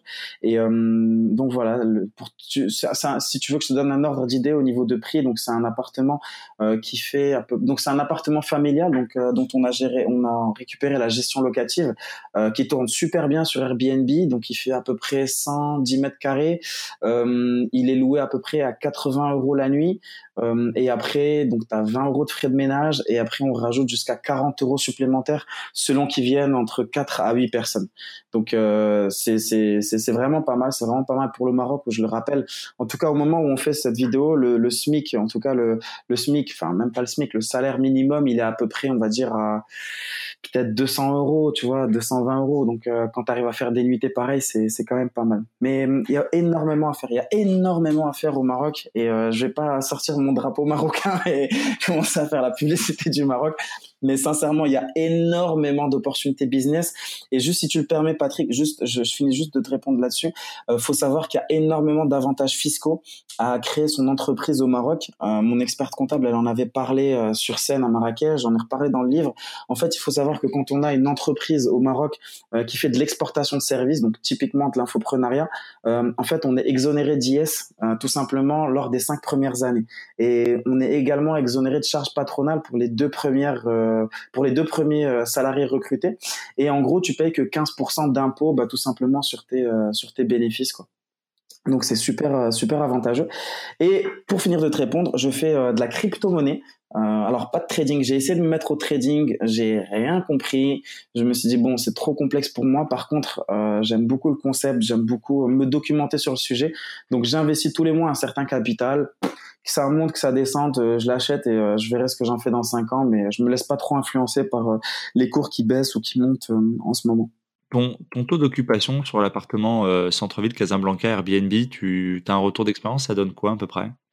Ben écoute, c'est très, ça, ça, ça, varie énormément en fait. dans, ça, ça, varie énormément. C'est-à-dire que il faut comprendre un truc, c'est que notamment cet appartement-là, qui est près de la gare Casa Voyageur, donc qui est une des principales gares euh, j'ai presque envie de dire du royaume. En plus maintenant, euh, elle est reliée à la ligne de ligne grande vitesse, donc à la ligne de LGV. Donc ça c'est une grosse grosse nouveauté au Maroc. Et, euh, et donc du coup, si tu veux, ça dépend énormément. Ça veut dire que pendant la période du Ramadan, ben on va avoir beaucoup de touristes parce que tu as beaucoup de Marocains résidant à l'étranger qui reviennent au pays. Euh, pareil pour juillet-août. Après, on va avoir un gros creux si tu veux sur euh, septembre-octobre et sur novembre-décembre, ça va commencer légèrement à remonter. Donc en fait, ça dépend vraiment des saisonnalités. Mais euh, pour te donner une idée, le plus mauvais mois que j'ai fait, je crois qu'on a dû remplir euh, deux semaines, euh, deux semaines dans le mois, quoi. 50% le mauvais mois, quoi. Et 100% les bons mois. Exactement. Ouais. Alors je sais pas du tout ce que ça donne sur le marché français. Tu me diras si jamais c'est bien ou pas bien. On est, à, on est à la moyenne nationale, je crois, Airbnb, c'est de mémoire, c'est 83 ou 85%. Ça fait 23 nuits à peu près par mois. Et, et largement ce que je fais effectivement moi sur, sur l'appartement à Versailles. Euh, et que les gens que je connais à peu près national, c'est ce qu'ils font. Ils font autour de 80, entre 80 et 90% On a fait un peu le tour hein, de toutes tes activités. Quel, euh, si tu devais faire maintenant une comparaison, quatre ans après, tes revenus Adidas à l'époque, tes revenus aujourd'hui, pour donner une idée aux gens euh, de, de, ton indépendance financière, est-ce que tu peux nous donner pas le chiffre exact, pas forcément, mais de nous donner une échelle en tout cas de valeur. À combien t'en es rendu aujourd'hui? Ben, écoute, euh, c'est très simple. Alors, en fait, ce que je vais faire, parce que là, j'ai, j'ai, j'ai, je suis en train de tirer le bilan de mon année 2018 avec euh, une personne qui m'accompagne là-dessus, parce que je me suis pareillement rendu compte que c'est un vrai métier euh, de savoir gérer bah, tes rentrées d'argent au niveau de tes sociétés, tes sorties d'argent, savoir si tu as réellement gagné, perdu de l'argent, tout ça. Donc là, on est en train de sortir et de mettre ça au clair. Donc, tu auras, un peu la primeur de l'info. Et avant de donner les chiffres, il y a aussi quelque chose de très important, c'est que là, on est en train de faire l'interview à un instant T. Donc euh, bien sûr, ça évolue, des fois ça croît, des fois ça décroît. Mais euh, pour te donner un ordre d'idée, en moyenne, euh, actuellement, ça tourne entre 30 et 38 000 euros par mois. Donc c'est assez variable, ça dépend des activités, ça dépend, on va dire, des mois. Ça, ça dépend aussi beaucoup de mois, d'ailleurs, pas que des mois. et je te cache pas qu'il y a des mois où j'ai envie de voyager. bah, tu vois, cette année, par exemple, j'ai quasiment voyagé 5 ou 6 mois dans l'année, ce qui est quand même énorme. mais ça m'a fait du bien parce que je voyage avec d'autres infopreneurs, donc je prends le temps pour moi. Et tu as aussi la loi de Parkinson qui s'applique, tu vois. Moi, je, me rends compte que je suis super productif quand je voyage parce que je me dis, OK, Gaston, là, tu as vraiment deux heures aujourd'hui pour faire tout ce que tu dois faire et tu dois pas les dépasser si tu as vraiment envie d'aller kiffer euh, ton snorkeling à Bali ou alors euh, la Coupe du Monde en Russie, tu vois. Donc, euh, pour te donner un ordre d'idée, voilà, ça tourne entre, ça tourne à peu près dans ces eaux-là. On parle du chiffre d'affaires, on parle pas du net, du bénéfice net, là. Bah, si tu veux, là, la plupart arrivent directement sur ma société marocaine il faut savoir que moi, je fais 0 euros, en tout cas au moment où j'enregistre ça, je fais 0 euros de publicité sur Facebook et j'ai zéro partenaire sur ma thématique de l'expatriation au Maroc. Donc euh, mes charges, si tu veux, elles sont vraiment assez, elles sont vraiment assez limitées quoi. Donc c'est, bah, pour pour quelqu'un qui connaît pas le milieu de l'infoprenariat, alors je, je je connais pas encore ton audience dans le détail, mais pour quelqu'un qui connaît pas le milieu de l'infoprenariat, c'est les principaux postes de dépenses, tu vois, quel que soit le business que tu fais, c'est les le budget publicité que tu mets plus le budget partenaire quand tu retranches euh, les commissions que tu dois reverser à tes, euh, à tes partenaires. Et là, attention, je voudrais aussi préciser un truc. On se parle d'argent, réellement encaisser. Parce que souvent, quand tu parles avec quelqu'un, il te dit ouais, j'ai fait un lancement à 200 000 euros, euh, nanana, en deux semaines. Sauf que quand tu regardes dans le détail, euh, ces 200 000 euros, bah, c'est des plans de paiement sur 10 mois. Et euh, je te le dis en par expérience, c'est, c'est, t'as pas tout, t'as, jamais 100% de personnes qui respectent les plans de paiement euh, sur 10 mois. Euh, quand tu retranches après la commission des partenaires, euh, les, les, publicités Facebook que t'as mis, plus les paiements de tes prestataires, t'es très loin en fait de 200 000 euros net, net encaissés. On, passe rapidement dans une deuxième partie. On a abordé énormément de choses dans cette première. On a, on a pas mal débordé. La deuxième partie, elle est plus orientée lifestyle, euh, tes à côté, tes passions, etc. Donc, euh, tu vois, on a déjà pas mal survolé. Euh, il y avait seulement quelques questions que je voulais te poser pour, pour venir compléter tout ça. Est-ce que tu as, une façon de travailler? Est-ce que tu as des habitudes, une routine? Combien de temps tu passes, on va dire, à travailler? Bah, c'est une très bonne question. C'est une très très bonne question. Euh, D'ailleurs, tu sais, c'est drôle que tu me poses cette question-là parce que ce week-end j'étais avec des euh, j'étais avec des amis à moi et euh, c'est vrai que mine de rien j'avais j'avais deux lancements en fait euh, de, de, partenaires à moi qui étaient en train de tourner. Donc j'étais quand même en train de surveiller ce qui se passait et euh, j'ai un ami qui m'a fait la remarque, qui m'a dit ouais Gaston, toi tu voyages, tu nous fais, tu nous dis que tu as quitté la rat race tout ça. Par contre, je, je vois que tu es tout le temps sur ton téléphone, euh, tu checkes quand même beaucoup ce qui se passe, tout ça et tout. Et en fait, il faut bien comprendre quelque chose, c'est que quitter la rat race, ça veut jamais dire que tu glandes que dalle, tu vois. Et euh, après, bien sûr, ça dépend de tes objectifs. Moi, je sais que mon objectif, et c'est vraiment la priorité que je donne, c'est vraiment mon côté euh, lifestyle, tu vois. Donc, de voyager. Pour moi, c'est important de passer, euh, tu vois, au grand maximum. J'ai passé peut-être six mois dans l'année à voyager à travers le monde. C'est quelque chose que j'aime, que j'ai envie de garder. Donc, c'est quelque chose de très important pour moi. Donc, euh, ceci étant dit, c'est pas parce que tu as quitté le salariat que tu ne fais plus rien. Au contraire, je pense même qu'on continue à travailler encore plus parce que il vient un moment où tu commences à voir des opportunités de partout. Et vraiment, c'est incroyable. Tu commences vraiment à avoir des opportunités de partout. Et là, tu deviens ton pire ennemi. C'est-à-dire qu'il faut apprendre à dire non. Il faut apprendre à refuser des opportunités pour rester focus. Et euh, si tu veux, moi, au jour d'aujourd'hui, je démarre chacune de mes journées. Je prends entre une heure et demie et deux heures pour mes propres business. Après, je prends entre une heure et demie et deux heures pour les business des autres. Et après ça, ma journée, elle est pliée. Et après, le reste du... Et en général, moi, je travaille, euh, j'aime bien travailler le matin. Et tu sais, il y a une erreur dans laquelle on tombe souvent. J'ai mis longtemps avant de la réaliser. Les gens, souvent, ils se posent la question de se dire, OK, à quel moment est-ce que j'aime le plus bosser? Mais en fait, c'est pas la bonne question à se poser. Il faut pas te demander à quel moment est-ce que tu aimes le plus bosser. Il faut que tu te demandes à quel moment tu es le plus productif. Moi, par exemple, j'ai mis du temps à comprendre que j'aimais bosser en fin de journée, mais par contre, j'étais plus productif le matin. Donc du coup, j'ai dû switcher ça, j'ai dû me faire un petit peu violence parce que j'aimais peut-être pas forcément bosser le matin, mais je me rendais compte que c'était là où j'étais le plus productif. Donc euh, aujourd'hui, j'ai gardé des entre guillemets des plutôt bonnes habitudes parce que je me lève à 6 heures du mat, tu vois. Bon, je fais la grasse mat jusqu'à 6 heures. Et du coup, je me lève à 6 heures, euh, je fais mes 4 heures. Après, ça y est, à 10 heures, euh, s'il faut pousser à 10h30, 11 heures, euh, tout est plié. Et après, euh, après, ça y est, je vais profiter de ma journée, je vais aller surfer, je vais aller me changer les idées. J'aime énormément déjeuner avec de nouvelles personnes.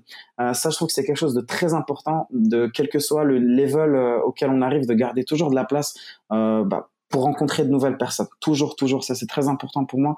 Et euh, si, si les personnes qui écoutent cet audio, franchement, elles appliquent ça, je pense vraiment qu'elles vont, elles vont aller très très loin. Euh, des fois, on pourrait être surpris en fait de ce qu'on peut apprendre simplement en déjeunant. Euh, tu vois là, il y a pas longtemps, j'ai invité mon banquier à déjeuner. Sincèrement, je l'ai invité dans un bon resto ici au Maroc, un très bon resto. On en a eu, allez, je pense pour peut-être 90 euros. On a passé deux heures ensemble, mais il m'a tout expliqué de A à Z sur le système bancaire au Maroc. Tu vois, ça m'a pris deux heures, ça m'a coûté 90 euros que je vais faire passer dans tous les cas en note de frais et en charge.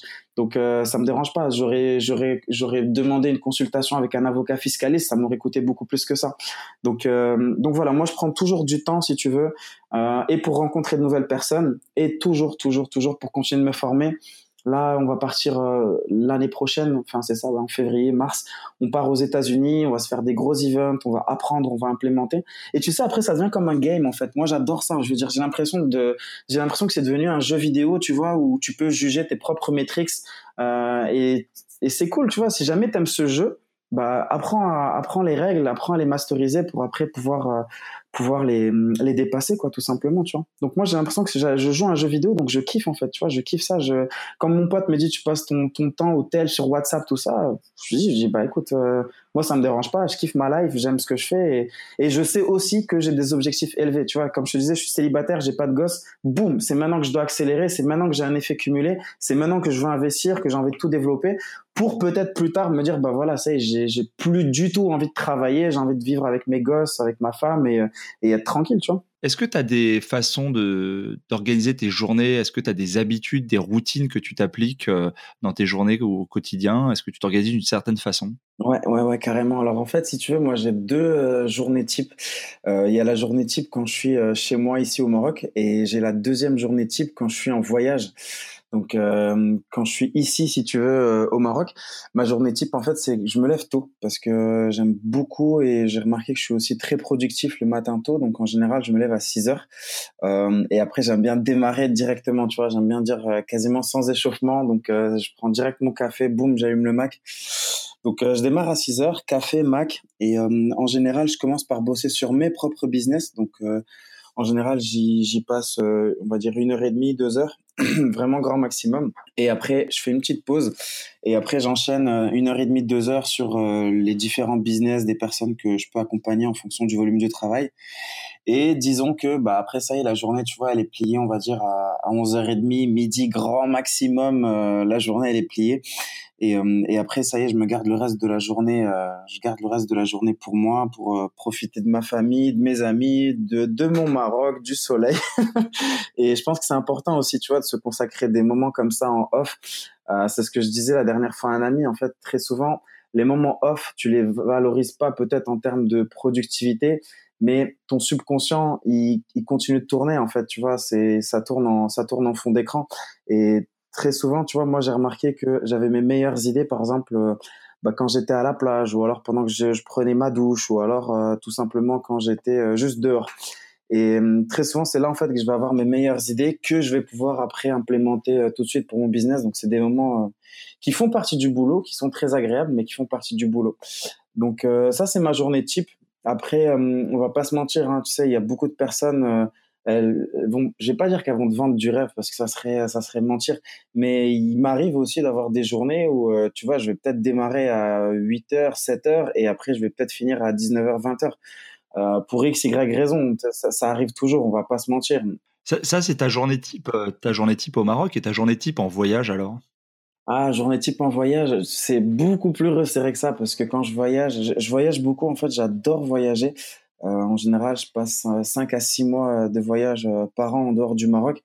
Et euh, pour moi, c'est très, très, très important. Et j'aime encore plus voyager avec d'autres euh, potes euh, infopreneurs, entrepreneurs, parce que derrière, on va avoir plein de conversations dans des temps off sur nos business. Et une journée type, si tu veux en voyage, bah pareil, moi, je vais préférer bosser le matin, sauf si jamais je suis, tu vois, par exemple à Bali ou à l'autre bout du monde, et du coup, il y a un décalage horaire qui fait que je vais avoir besoin de gérer peut-être le, le webinaire d'un partenaire, ou alors j'ai besoin de faire un call avec un partenaire moi. Donc à ce moment-là, bien sûr, ça va varier. Mais en général, quand je voyage, moi, je fais un point d'honneur à bosser, on va dire vraiment grand maximum euh, trois heures, euh, trois heures dans la journée. Et tu sais, il y a la loi de Parkinson en fait qui s'applique à ça parce que tu te dis, boum, tu t'es accordé trois heures pour bosser là-dessus. Et ben en fait, si tu as vraiment envie, tu le fais parce que tu sais que derrière, t'as pas envie de déborder parce que tu as envie d'aller surfer euh, tes vagues à Bali, parce que tu as envie d'aller kiffer la Coupe du Monde en Russie. Et crois-moi que tes trois heures, elles rentrent, tu te disperses ni sur YouTube, ni sur Spotify, ni sur Facebook, Insta, ni rien du tout. Et euh, donc voilà, c'est un peu, c'est un peu la journée type si tu veux en voyage euh, en termes de travail. Après journée type voyage, t'en as pas vraiment, mais c'est toujours un créneau vraiment de trois heures que je prends. J'essaye de pas le dépasser. Quoi. Après bon, tu sais, tu as toujours tes petits, tes petits messages à WhatsApp que tu reçois, que tu relances peut-être à droite à gauche mais euh, moi je le je le mets peut-être pas forcément dans la catégorie euh, dans la catégorie boulot tu vois. Je pensais plus dans tes euh, dans tes habitudes, est-ce que tu as des routines, c'est-à-dire est-ce que tu vois tu as vraiment par exemple, il y en a, moi j'en fais, hein, de la visualisation, des affirmations. Est-ce que tu pratiques de la méditation? Est-ce que tu as, ce genre de rituel en fait dans ta mise en route du matin, par exemple, avant d'aller avant de bosser? Alors en fait, j'ai pendant longtemps j'ai eu ça. Tu vois, tout à l'heure quand on se parlait de de comment j'ai comment j'ai implémenté ça et comment j'ai commencé à démarrer et comment je travaillais le matin très tôt parce que j'avais très peu de temps en fait, là, j'étais super rigoureux. Ça veut dire que je me levais, euh, c'était euh, douche, visualisation, écriture, méditation, et après, euh, je commençais le boulot. Là, aujourd'hui, si tu veux, j'ai beaucoup moins cette rigueur-là. Ça veut dire que je me lève, je fais mon café, j'ouvre le Mac, j'attaque directement. Et en fait, par contre, tu vois, tout ce temps-là, je vais peut-être le prendre peut-être plus dans l'après-midi euh, de façon plus inconsciente, tu vois, je vais être là, je vais être à la plage. Euh, j'aime beaucoup la mer, en fait. Moi, je, je sais que j'ai besoin d'être proche de la mer. Et en fait, le simple fait d'être posé à la mer, en fait, ça commence à te faire méditer, ça commence à te faire réfléchir, ça commence à t'apporter des idées, sans forcément que tu aies besoin de le conscientiser. Donc, euh, j'ai pas une routine où je vais te dire oui, de 7h à 7h30, je fais ci, 7h45 à ça. J'aime pas, en fait. J'ai essayé. Euh, ça a porté ses fruits euh, au tout début quand je me suis lancé. Mais euh, après, j'ai aussi appris à me connaître. J'ai aussi appris à savoir à quel moment j'étais productif, à quel moment je l'étais moins. Et, et voilà, j'ai décidé de plus me forcer. Ouais, c'était une, c'était une étape, quoi. C'était, c'était quelque chose que tu avais besoin de mettre en place à un moment donné pour arriver à obtenir tes objectifs. Et puis maintenant, aujourd'hui, tu es un peu plus libre, d'être un peu plus souple, en fait, sur ces, sur ces contraintes-là, quoi. Exactement.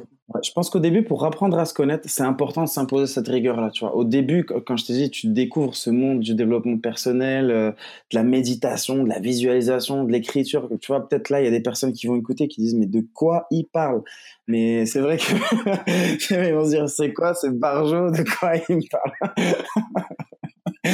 Mais euh, tu vois, au tout début, quand tu connais pas tout ce monde-là, que tu le découvres, que tu ne, tu ne te connais pas toi-même, sincèrement, enfin, on apprend chaque jour à mieux se connaître. Mais moi, je m'imposais cette rigueur-là parce que je savais que je ne me connaissais pas. Aujourd'hui, voilà, avec le, avec l'expérience, je me connais un peu plus et je sais que pour kiffer ça, pour moi, c'est important vraiment de kiffer. Euh, je refuse en fait de m'imposer, euh, de m'imposer quoi que ce soit. Donc, je sais juste que la seule rigueur que je m'impose, c'est de me lever très tôt pour bosser et après, euh, si je ressens le besoin de méditer, je vais le faire. Je, je, je me connais maintenant suffisamment pour savoir quand j'en ressens le besoin, si tu veux de le faire. Est-ce qu'il y a des citations que tu aimes particulièrement, qui t'inspirent, qui t'ont, guidé tout au long de, de ton parcours, hein, de ces quatre dernières années? Est-ce qu'il y a encore comme ça des phrases ou des proverbes que tu, que tu t'appliques et qui, t'inspirent? Ouais, ouais, ouais, carrément, carrément. En fait, euh, j'en ai plusieurs, mais euh, il y en a une qui m'a guidé, si tu veux, un peu tout au long de ma vie, que deux de mes mentors m'ont toujours dit c'est euh, ne laisse pas tes peurs définir qui tu es, car la vie est un jeu où tout est possible. Et euh, à chaque fois, sincèrement, à chaque fois que j'ai eu peur de faire un truc, à chaque fois j'ai repensé à cette phrase-là. Ne laisse pas tes peurs définir qui tu es, car la vie est un jeu où tout est possible. Euh, tu vois, quand j'ai commencé à réfléchir euh, à savoir si j'allais quitter Adidas, si c'était la bonne décision, j'ai eu super peur. On va pas se mentir, même quand tu as un blog euh, qui tourne, qui te rapporte de l'argent, tu as quand même peur, tu vois. Donc pareil, ne laisse pas tes peurs définir qui tu es, car la vie est un jeu où tout est possible. Et boum, je me suis lancé. Gaston, elle, est de qui cette, elle est de qui cette citation? Et mon papa et de ma maman, ils m'ont toujours dit ça. Euh, ils m'ont toujours, toujours, toujours répété cette phrase-là. Et euh, depuis tout petit, donc euh, je l'ai, je l'ai, je l'ai vite, je l'ai vite imprimé si tu veux. Et mon père m'a toujours, toujours, mais vraiment toujours répété cette phrase-là. Et au bout d'un moment, t'as même plus besoin qu'on te la répète parce que tu sais, c'est un peu comme la graine que tu plantes et qui pousse. Au début, elle a besoin de son tuteur, mais après, ça y est, une fois que le tronc est suffisamment solide, tu, tu sais où sont tes racines et tu sais vers quoi tu dois te diriger.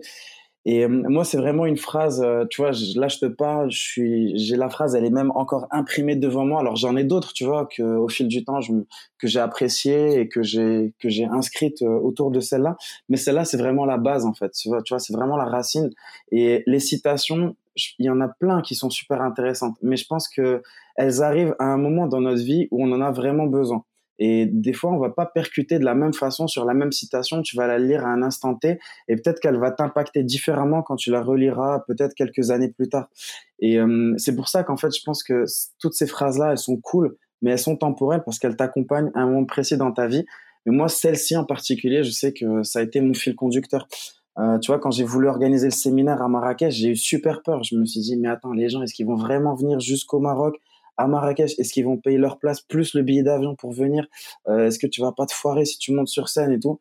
Mais encore une fois, ne laisse pas tes peurs définir qui tu es, car la vie est un jeu où tout est possible.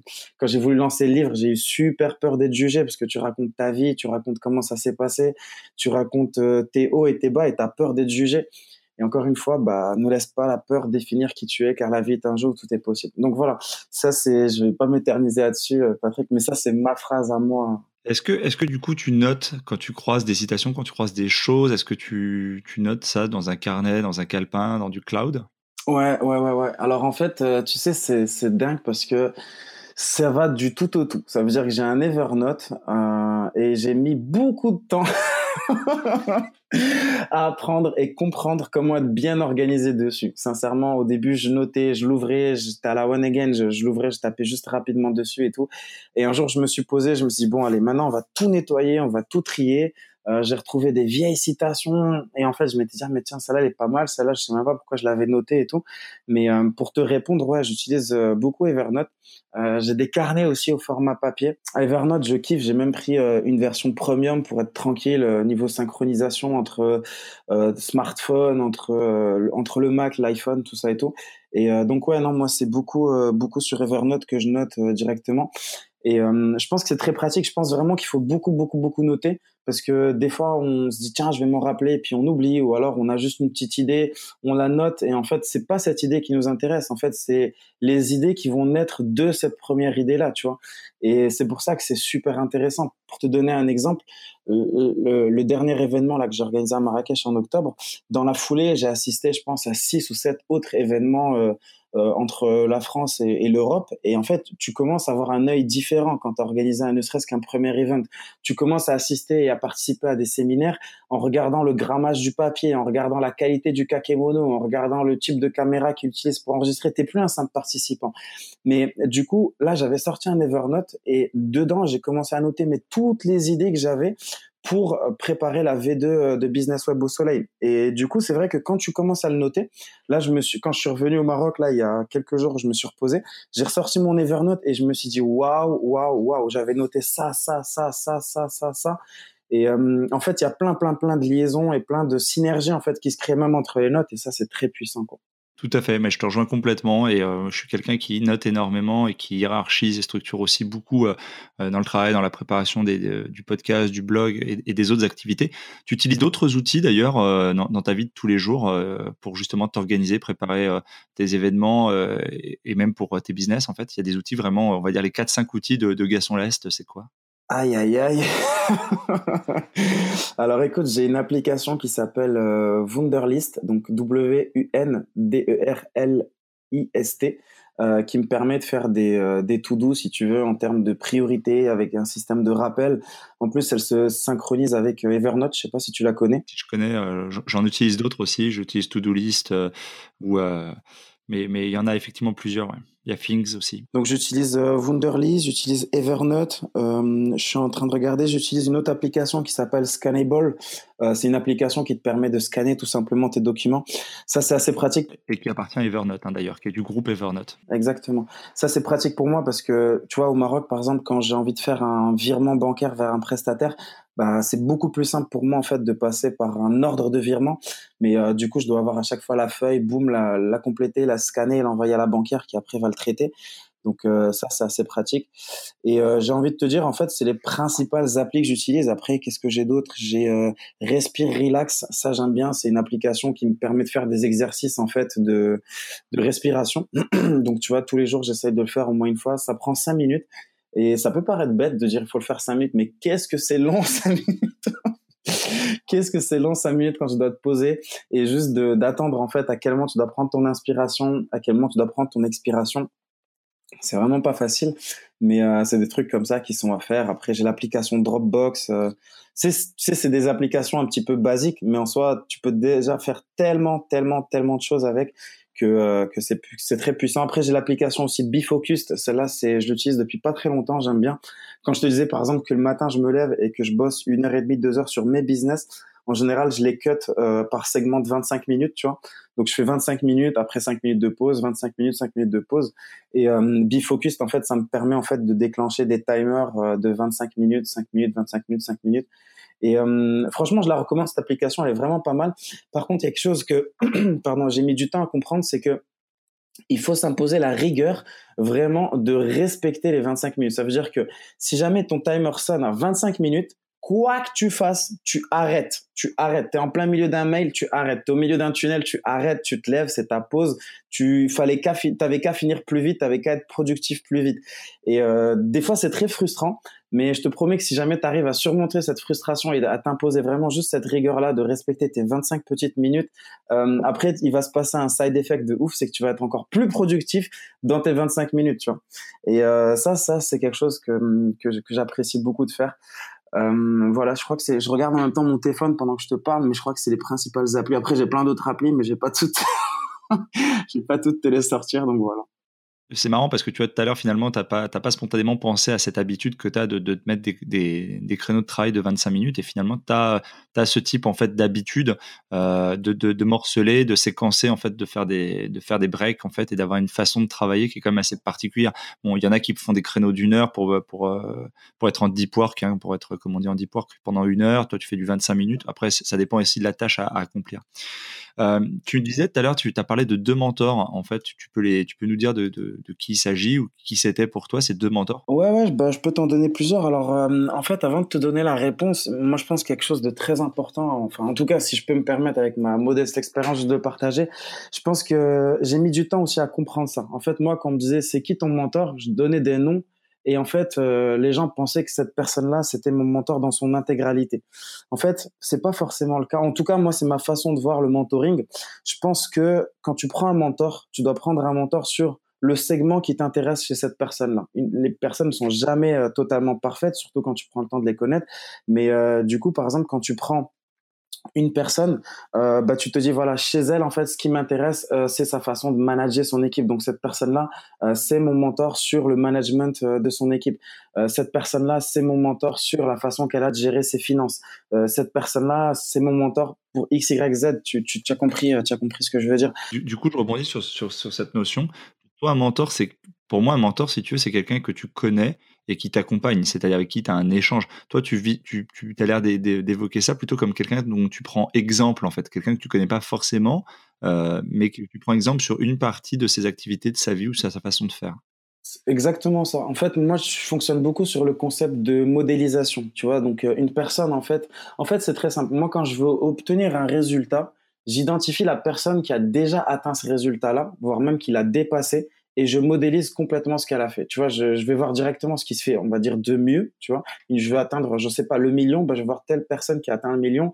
Ok, je vois comment elle a fait, je modélise. Et c'est quoi Elle a fait un tunnel Est-ce qu'elle a fait du, du Facebook Qu'est-ce qu'elle a fait Et en fait, je modélise énormément. Et je pense que de prendre en compte, euh, de prendre cette façon, je pense, le mentoring, ça te permet aussi une chose, c'est que ça t'ouvre à un énorme euh, volet, si tu veux, de mentors auquel tu peux accéder. Par exemple, aujourd'hui, bah, je sais pas si si ton mentor c'est euh, bah, Richard Bronson, euh, Richard euh, Richard Bronson, à chaque fois je le confonds avec Russell Russell Bronson, le fondateur de, de ClickFunnels.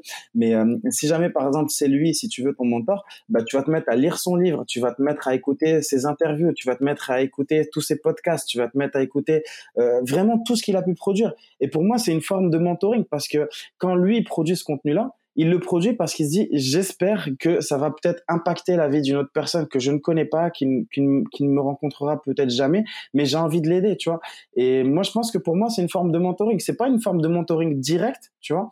Mais euh, aujourd'hui, on est euh, dans une époque où tu as la possibilité d'accéder, mais j'ai presque envie de te dire au savoir de toute l'humanité, quoi. Grâce à YouTube, grâce au podcast, grâce aux vidéos, grâce au texte, grâce à Internet, tout le monde peut devenir ton mentor. Même si tu le souhaites, euh, Steve Jobs, si jamais tu prends le temps de regarder ses films, ses interviews, ses vidéos, ses podcasts, c'est vraiment tout, bah, forcément, tu apprendras des choses. Forcément, tu apprendras des choses. Pour moi, le mentor, et en tout cas, je ne veux pas, euh, c'est peut-être aussi pour ça que je suis comme ça, parce que je veux pas d'un mentor euh, qui soit H24 derrière moi, tu vois, ça va me saouler plus qu'autre chose. Je sais que je me connais, même si je le kiffe, même s'il a des résultats extraordinaires, au bout d'un moment, ça va me saouler. Euh, je tiens énormément à ma liberté, je suis vraiment super amoureux de ma liberté et j'ai pas envie d'avoir à adapter mon planning sur telle ou telle personne, d'avoir à le relancer, d'avoir à le suivre ou quoi je considère que voilà, s'il y a déjà tellement, tellement, tellement de contenu, euh, que c'est déjà largement suffisant. Et après, bien sûr, voilà, tu vois, par exemple, Russell Bronson, c'est un de mes mentors sur sa façon de réfléchir au tunnel de vente, sur la façon qu'il a de lancer ses offres et tout. Bah, j'ai déjà consommé tout son contenu. Bah là, la next step, ça va être d'aller le rencontrer euh, directement aux États-Unis en février prochain, tu vois. Je te rejoins complètement sur. Euh, je me faisais un peu l'avocat du diable hein, quand je t'ai dit ça. C'est pas, c'est pas, pas une critique. C'est parce qu'effectivement, les gens peuvent se poser la question. Euh, l'intérêt en fait de d'écouter du contenu ou de VS rencontrer physiquement les gens, voire d'être accompagné physiquement. Je pense que effectivement, on peut s'inspirer euh, même en étant à distance, tu vois, c'est même aussi pour les auditeurs qui sont peut-être dans des régions euh, un peu plus isolées, qui se disent c'est un peu plus difficile de se lancer, ils n'ont pas forcément contact avec, euh, on va dire, le, groupe, hein, le, le, le, cœur de la, du business, et qui se disent bah, est-ce que depuis mon village, je, crois que c'est Maxence Rigotier qui à la base était fils, fils d'agriculteur, je crois, peut-être j'aurai l'occasion de le rencontrer, et qui, voilà, et, je pense qu'en fait aujourd'hui, comme tu dis, le, net a, complètement cassé en fait les, barrières. Je, suis encore favorable à des rencontres physiques, à en tout cas euh, maîtriser dans un certain nombre de, cas pour euh, débloquer des paliers, débloquer des étapes, ou des fois pour, par exemple, euh, faire, faire du, comment dire, du conseil physique, en fait, avec de la manipulation dans des applications, des choses comme ça. Mais je pense qu'effectivement, comme tu le dis si bien, la pensée, l'état d'esprit ou même la façon de faire, il y a beaucoup de choses qui peuvent être, se, se, faire de façon dématérialisée et pas forcément physiquement avec la présence de quelqu'un, quoi. Complètement. Après, tu vois, voilà, il faut pas s'enfermer dans sa bulle. Moi, je sais que quand j'ai décidé de rentrer vivre au Maroc et j'avais acté la chose et que je rentrais, euh, tu vois, j'en je, parle aussi dans mon livre et je le dis souvent aux gens quand ils s'expatrient, que ça soit au Maroc ou n'importe où dans le monde. Je lui dis, fais-toi une liste en fait de ce que tu veux et de ce que tu veux surtout éviter. Et euh, c'est important de le faire. Et moi, je voulais éviter en fait de me couper, euh, si tu veux, de, du monde ou en tout cas du milieu, euh, du milieu de l'infoprenariat ou de tout le réseau que j'ai passé du temps aussi à, à, construire, parce que un réseau, ça se construit, mais surtout les gens, ils ont tendance à l'oublier, ça s'entretient. Et, et du coup, c'est pour ça, je te dis, ouais, c'est important en fait de continuer à se former, de continuer bah, à consommer du contenu via tes mentors ou d'autres d'ailleurs, parce que bah, des fois une personne, c'est pas ton mentor, mais tu as quand même besoin de comprendre comment elle est arrivée là parce que tu veux éviter aussi d'avoir ce genre de résultat là tu vois. Donc euh, je sais pas comment on pourrait qualifier l'inverse du mentoring mais des fois c'est aussi important de consommer du contenu en te disant bah tiens cette personne là j'ai vu vraiment que elle a complètement raté ça. Ben j'ai quand même envie de comprendre comment elle a fait pour rater ça et de me servir aussi de ses leçons ou d'éviter d'avoir moi aussi euh, ce genre de résultats. Et quand je suis rentré au Maroc je me suis je me suis dit je rentre je sais que l'écosystème infopreneur au Maroc est quasi inexistant. Mon objectif, ça va être de le créer parce qu'il n'existe pas. Et d'ailleurs, c'est pour ça aussi qu'il y avait eu le séminaire à Marrakech et que maintenant, il est en train de se stimuler de plus en plus. Mais voilà, je m'engage aussi à régulièrement revenir en France, à faire des événements, à participer en tout cas à des événements et à entretenir vraiment tout ce réseau de contacts, tu vois. Donc euh, voilà, bon après, tu as toujours quelques personnes qui se vexent parce que tu montes qu'une semaine et t'as pas le temps de voir tout le monde, mais ça après, c'est des choix, c'est des choix à faire, quoi. Gaston, tu n'as pas tout à fait répondu à la question, mais quels sont les mentors que tu as eus et, quels sont les mentors que. Est-ce qu'ils ont changé d'ailleurs alors moi, mes deux premiers mentors, je te l'ai dit, euh, la phrase là que je t'ai partagée, ne laisse pas tes peurs définir qui tu es, car la vie est un jeu où tout est possible. Euh, moi, c'est mon père et ma mère. Alors déjà, ça euh, c'est vraiment la base parce que mon père, en tant qu'entrepreneur, il a fait toutes les erreurs du monde. Je pense que tu peux imaginer n'importe quelle erreur, il l'a fait. Euh, il a été très mal accompagné, il a été très mal formé, euh, mais il a été entrepreneur et il a planté, je crois, trois ou quatre entreprises il est encore en train d'en planter une autre, mais il a jamais lâché l'affaire. Et à chaque fois, je lui dis, je lui répète, je lui dis, papa, tu t'es trompé, tu t'es, t'as galéré, t'as fait plein d'erreurs. Je lui dis, je dis, mais tu réalises pas à quel point c'est hyper intéressant pour moi, en fait, de voir, en fait, les erreurs que t'as fait pour les éviter derrière. Et en particulier, mon père a créé toutes ces entreprises au Maroc. Et euh, pour à chaque fois, pour différentes raisons, bah ça s'est euh, ça s'est planté. Mais pour moi, ça a été super formateur et il m'a fait gagner énormément de temps. Donc, euh, je continue à voir encore, tu vois, le, développement euh, de mes parents et tout. Ils, ils continuent en fait d'être mes mentors sur la façon qu'ils ont bah, de, de, de, de, nous avoir éduqués, moi et mes frères, euh, de, enfin sur tout un tas de volets, tu vois, je vais pas te raconter la vie de mes parents, mais sur tout un tas de volets. Donc eux, si tu veux, c'est vraiment mes premiers mentors. Et, euh, et tu vois, très souvent on dit quand tu veux qu'une personne en fait, soit ton mentor et qu'elle t'aide, pose-toi la question de savoir qu'est-ce que tu peux lui apporter comme valeur, qu'est-ce que tu peux euh, lui rendre en retour. Et euh, moi, je sais qu'en tout cas, c'est un des objectifs aussi que je me suis fixé quand je me suis lancé dans l'infoprenariat, c'est je me suis dit ok, je quitte la rat race, je deviens indépendant financièrement. Après derrière, la deuxième step, ça va être d'investir dans l'immobilier, mais en même temps, ce que je veux, c'est sortir mes deux parents euh, du salariat. Et, euh, voilà là ça, va se faire dans quelques mois. Euh, ils vont pouvoir devenir aussi indépendants financièrement. Alors ils vont rejoindre la société. Ils vont m'aider un petit peu sur deux trois trucs. Mais globalement ils vont être beaucoup plus libres que ce qu'ils ne l'étaient auparavant donc c'est ma façon si tu veux de leur rendre ça et pour te répondre donc qui j'ai d'autres comme mentor ben écoute Russell Brunson le fondateur de ClickFunnels sincèrement c'est un de mes mentors sur la façon qu'il a si tu veux de développer son business de créer de nouvelles offres de créer des tunnels pour moi, c'est une source d'inspiration comme pas possible. je peux te citer qui d'autre également? J'aime beaucoup le parcours de Cédric Anissette. Ça a été un de mes tout premiers mentors euh, tu vois, sur la façon donc qu'il a eu en fait de faire grandir son empire, de la façon qu'il a eu de porter le game euh, de l'infoprenariat à un autre level. On peut dire ce qu'on veut, euh, on peut dire ce qu'on veut. Moi, je, je, je, le dis, je le répète. Euh, d'ailleurs, c'est grâce à sa formation quitter la rat race que j'ai démarré euh, l'infoprenariat, que j'ai découvert l'infoprenariat.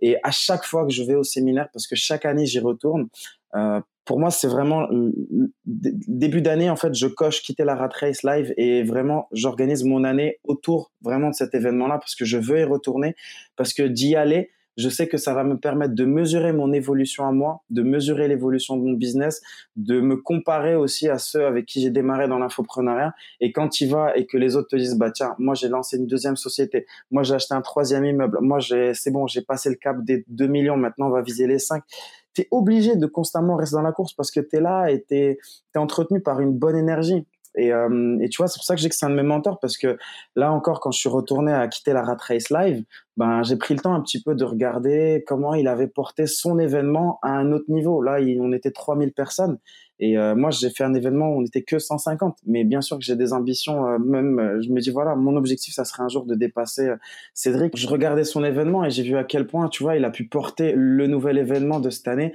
à un autre niveau. On était 3000 personnes. Moi, le mien, cette année, on était 150. Mais bien sûr que mon objectif, ça va être de le dépasser, en tout cas au Maroc, et d'organiser quelque chose de beaucoup plus gros que ça. Mais pour entretenir, si tu veux, cet état d'esprit qui peut des fois paraître déraisonnable, tu es obligé de côtoyer des personnes qui sont complètement déraisonnables en fait, tu vois. Parce que là, par exemple, quand je suis revenu de quitter la rat race de Paris, que je suis rentré euh, à Casablanca, que j'ai pris mon agence euh, d'événementiel avec qui j'organise euh, mon événement chaque année, je leur ai dit, bon, L'objectif dans 3-4 ans, c'est de réserver le stade de Marrakech. On ramène tout le monde. Euh, je veux la folie. Je veux vraiment tout le stade de foot de Marrakech. Je veux qu'on en fasse le plus gros événement euh, du continent africain en termes d'infoprenariat et de business en ligne et d'indépendance financière. Ils m'ont regardé avec des yeux en mode mais de quoi tu nous parles? C'est un délire, tu rigoles. Mais c'est normal. C'est parce que moi je revenais d'un événement où tu vois j'avais côtoyé des personnes complètement folles et c'est pour ça que je dis qu'il faut continuer de fréquenter des personnes complètement déraisonnables euh, Cédric, moi je le dis, je le répète, je l'affirme, c'est un de mes mentors là-dessus. En tout cas sur la façon qu'il a eu de développer son business et la façon qu'il a chaque année euh, de se remettre en question et de porter le game encore euh, à un niveau supérieur. Donc il y a Cédric, il y a aussi donc Steve Abdelkarim que peut-être tu connais. qui est un de mes mentors sur la façon qu'il a aussi de gérer l'équilibre entre sa vie privée et sa vie professionnelle. Euh, il est à la fois président d'une ONG euh, qui collecte, euh, je pense, jusqu'à 3 millions, 3 millions d'euros à l'année, où il distribue ça partout à travers le monde. et en même temps, en parallèle, il développe son activité entrepreneuriale. Donc pour moi, c'est des modèles, si tu veux. Tu vois, je me dis waouh, le gars, non seulement il fait le bien autour de lui, mais en plus de ça, son entreprise, elle décolle comme pas possible et en même temps il arrive à kiffer la vie avec sa famille, ses enfants et sans forcément se prendre la tête. Donc tout ça fait que ce sont des personnes que tu fréquentes et tu te dis mais c'est possible parce qu'elles elles ont réussi. Donc maintenant on va modéliser, on va essayer de comprendre comment ces personnes-là ont fait et après on va mettre ma petite euh, ma petite touche, ma petite patte à moi avec ma façon de parler, ma façon de déconner, ma façon d'expliquer les choses et, euh, et on va voir ce qu'on peut arriver à reproduire, tu vois. Et c'est un c'est un jeu vidéo le truc. C'est un jeu vidéo avec des scores qui tombent, tu te remets en question et tu continues d'avancer, tu vois. Ouais, je, te rejoins tout à fait. C'est bon, j'ai également mes, des personnes que je suis qui m'inspirent. Bon, Cédric en fait bien évidemment partie. Je, passe sur, euh, sur autre chose. Euh, du coup, au-delà de ça, au-delà de ces personnes que tu suis, est-ce que euh, est-ce qu'il y a des livres que tu lis? Tu disais que tu lis beaucoup. Quels sont les livres qui t'ont vraiment inspiré ou que tu recommanderais aux auditeurs? Ben, tu sais, le, ben, attends, je vais, je vais regarder en même temps. Je vais me mettre devant la bibliothèque. Euh, en fait, il y a un truc, c'est que tout à l'heure on parlait des, citations.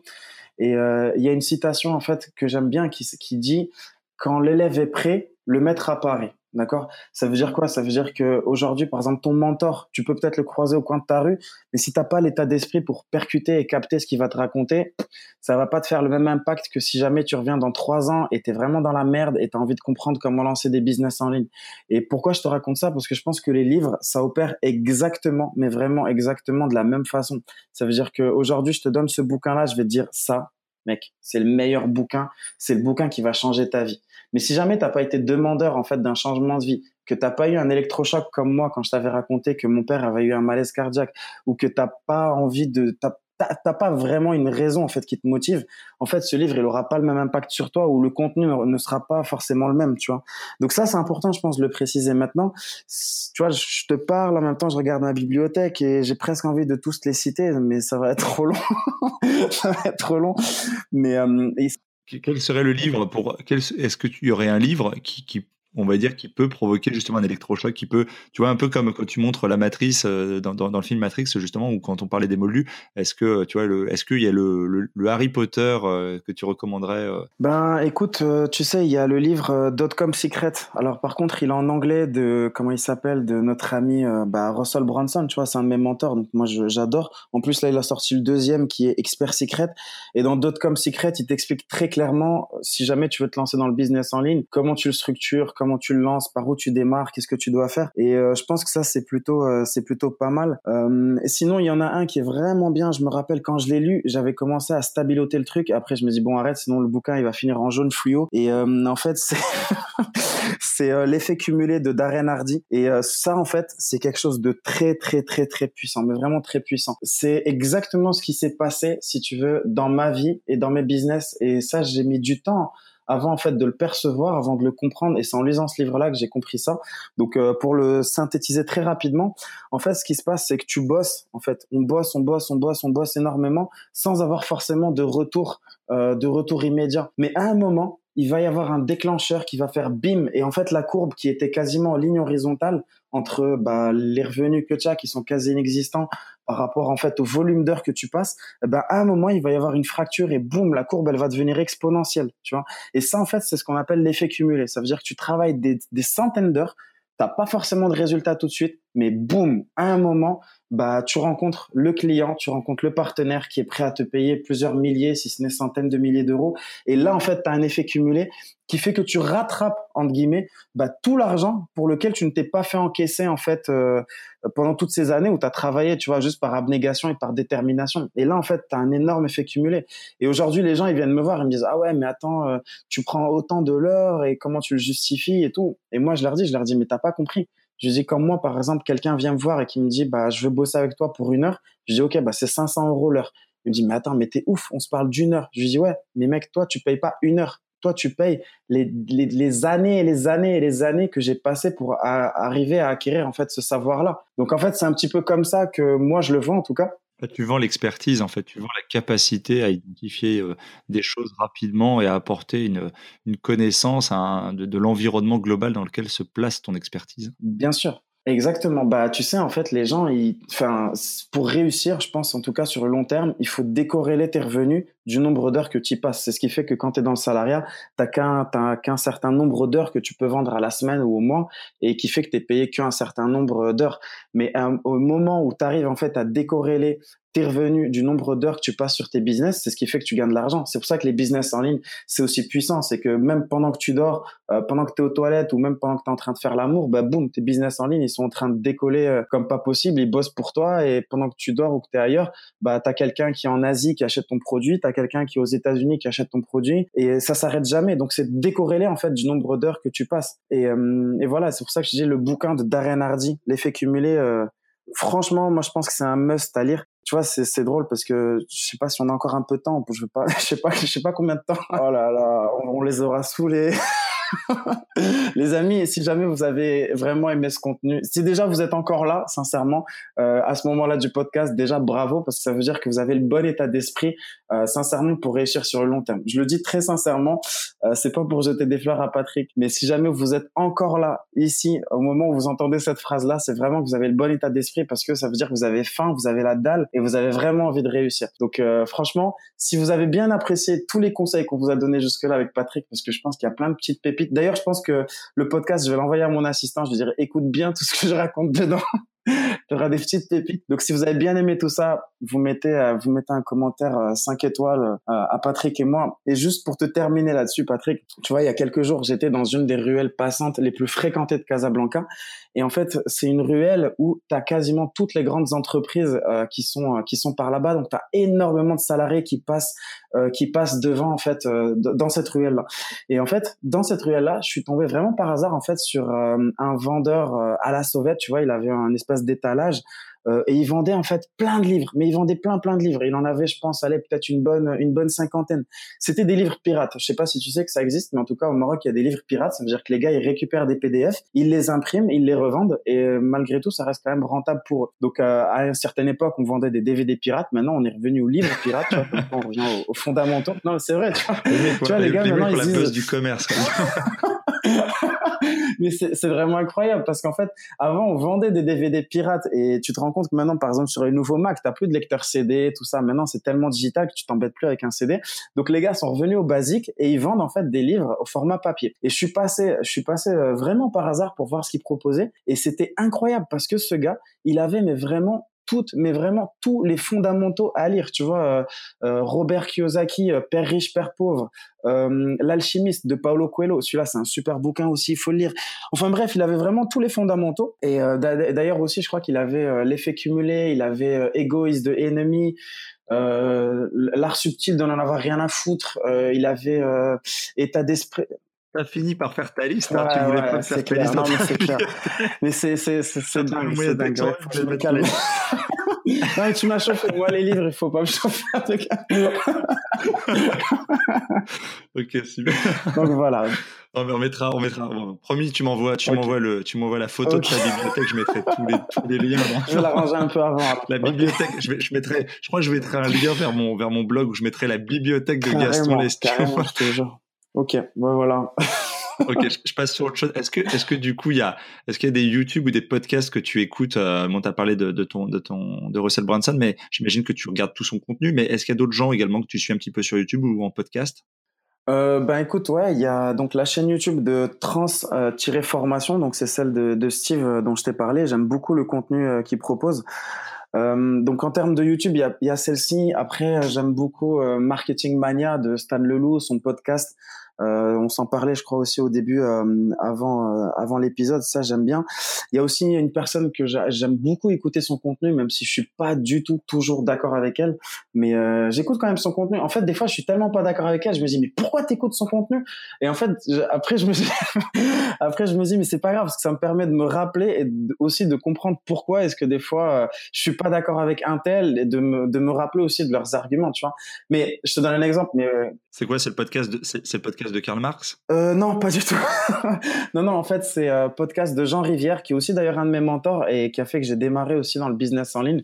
J'aime beaucoup ce qu'il produit. Je suis pas tout le temps d'accord avec lui, mais sincèrement, j'apprécie énormément en fait, tu vois, d'écouter son podcast et tout. En plus, c'est quelqu'un qui a une énorme force de remise en question. Euh, tu vois, il va dans une direction parce qu'il se fait kiffer, il a envie d'essayer, de voir ce que ça donne. Après, il a envie d'essayer de nouvelles choses, donc il va vers un nouveau format. Après, il a envie d'essayer un autre, il va encore vers un autre format. Donc, euh, donc il y a ça. Euh, après, j'écoute qui d'autre? Bah, J'ai beaucoup écouté Nouvelle École avant d'apprendre que c'était fini. Donc bon, petite tristesse, mais sincèrement, Nouvelle École, je pense qu'il faut l'écouter. Et notamment, euh, je pense le podcast interview qu'il a fait avec Oussama Amar. Euh, où il y avait une punchline de ouf quand il disait euh, le but ce n'est pas de vivre, le but c'est d'être légendaire. Et quand tu entends cette phrase-là, tu, tu te dis waouh, tu te dis est-ce que on est juste là sur terre pour nous faire un petit peu kiffer et après euh, mourir comme si de rien n'était, ou alors est-ce que tu as envie de laisser une trace de ton passage? Et comment est-ce que tu impactes le monde autour de toi? Donc ça, j'avais, je me rappelle, ça m'avait beaucoup marqué. Et, et, voilà, je pense que c'est les principaux en tout cas que c'est les principaux que j'écoute, on va dire marketing mania, Jean Rivière, trans-formation et après c'est beaucoup de formation en ligne mais que j'écoute au format euh, au format MP3. Super. Mais écoute, on arrive à la fin de l'épisode. Je pensais pas qu'on arriverait à la fin de cet épisode.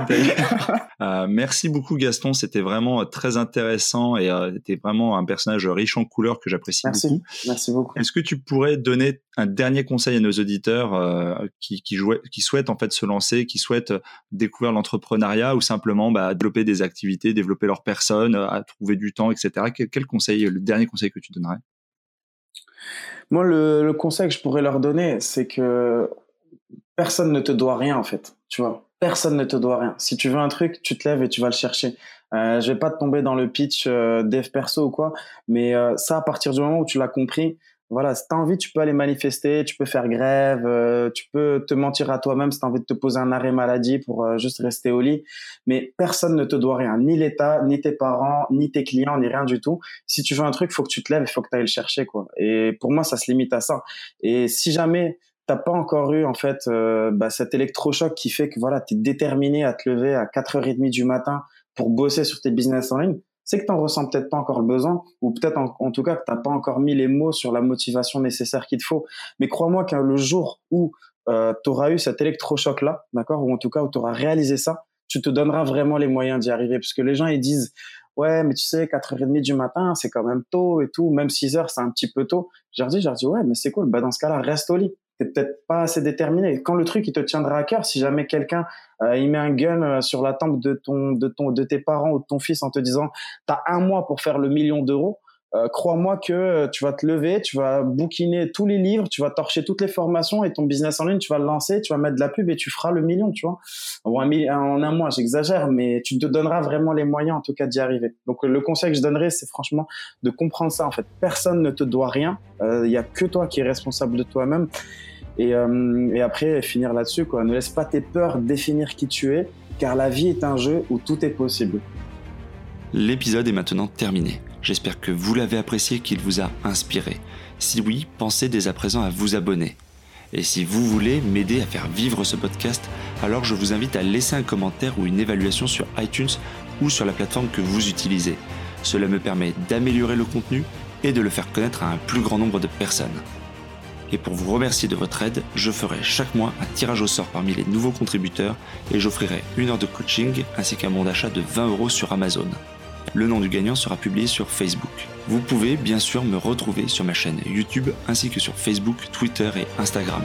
Je mettrai les liens dans le descriptif de l'épisode et sur le site internet www.développementroyal.com. Si vous êtes à la fin de ce podcast, alors permettez-moi de vous proposer un passage à l'action. Si vous aussi, vous voulez apprendre à vous organiser pour gagner du temps, devenir efficace pour pouvoir lancer un business ou simplement pour vous développer dans votre vie, alors je vous invite à vous inscrire à ma prochaine formation Super Organisée. C'est simple, il vous suffit de suivre le lien dans le descriptif de l'épisode ou sur le site www.développementroyal.com.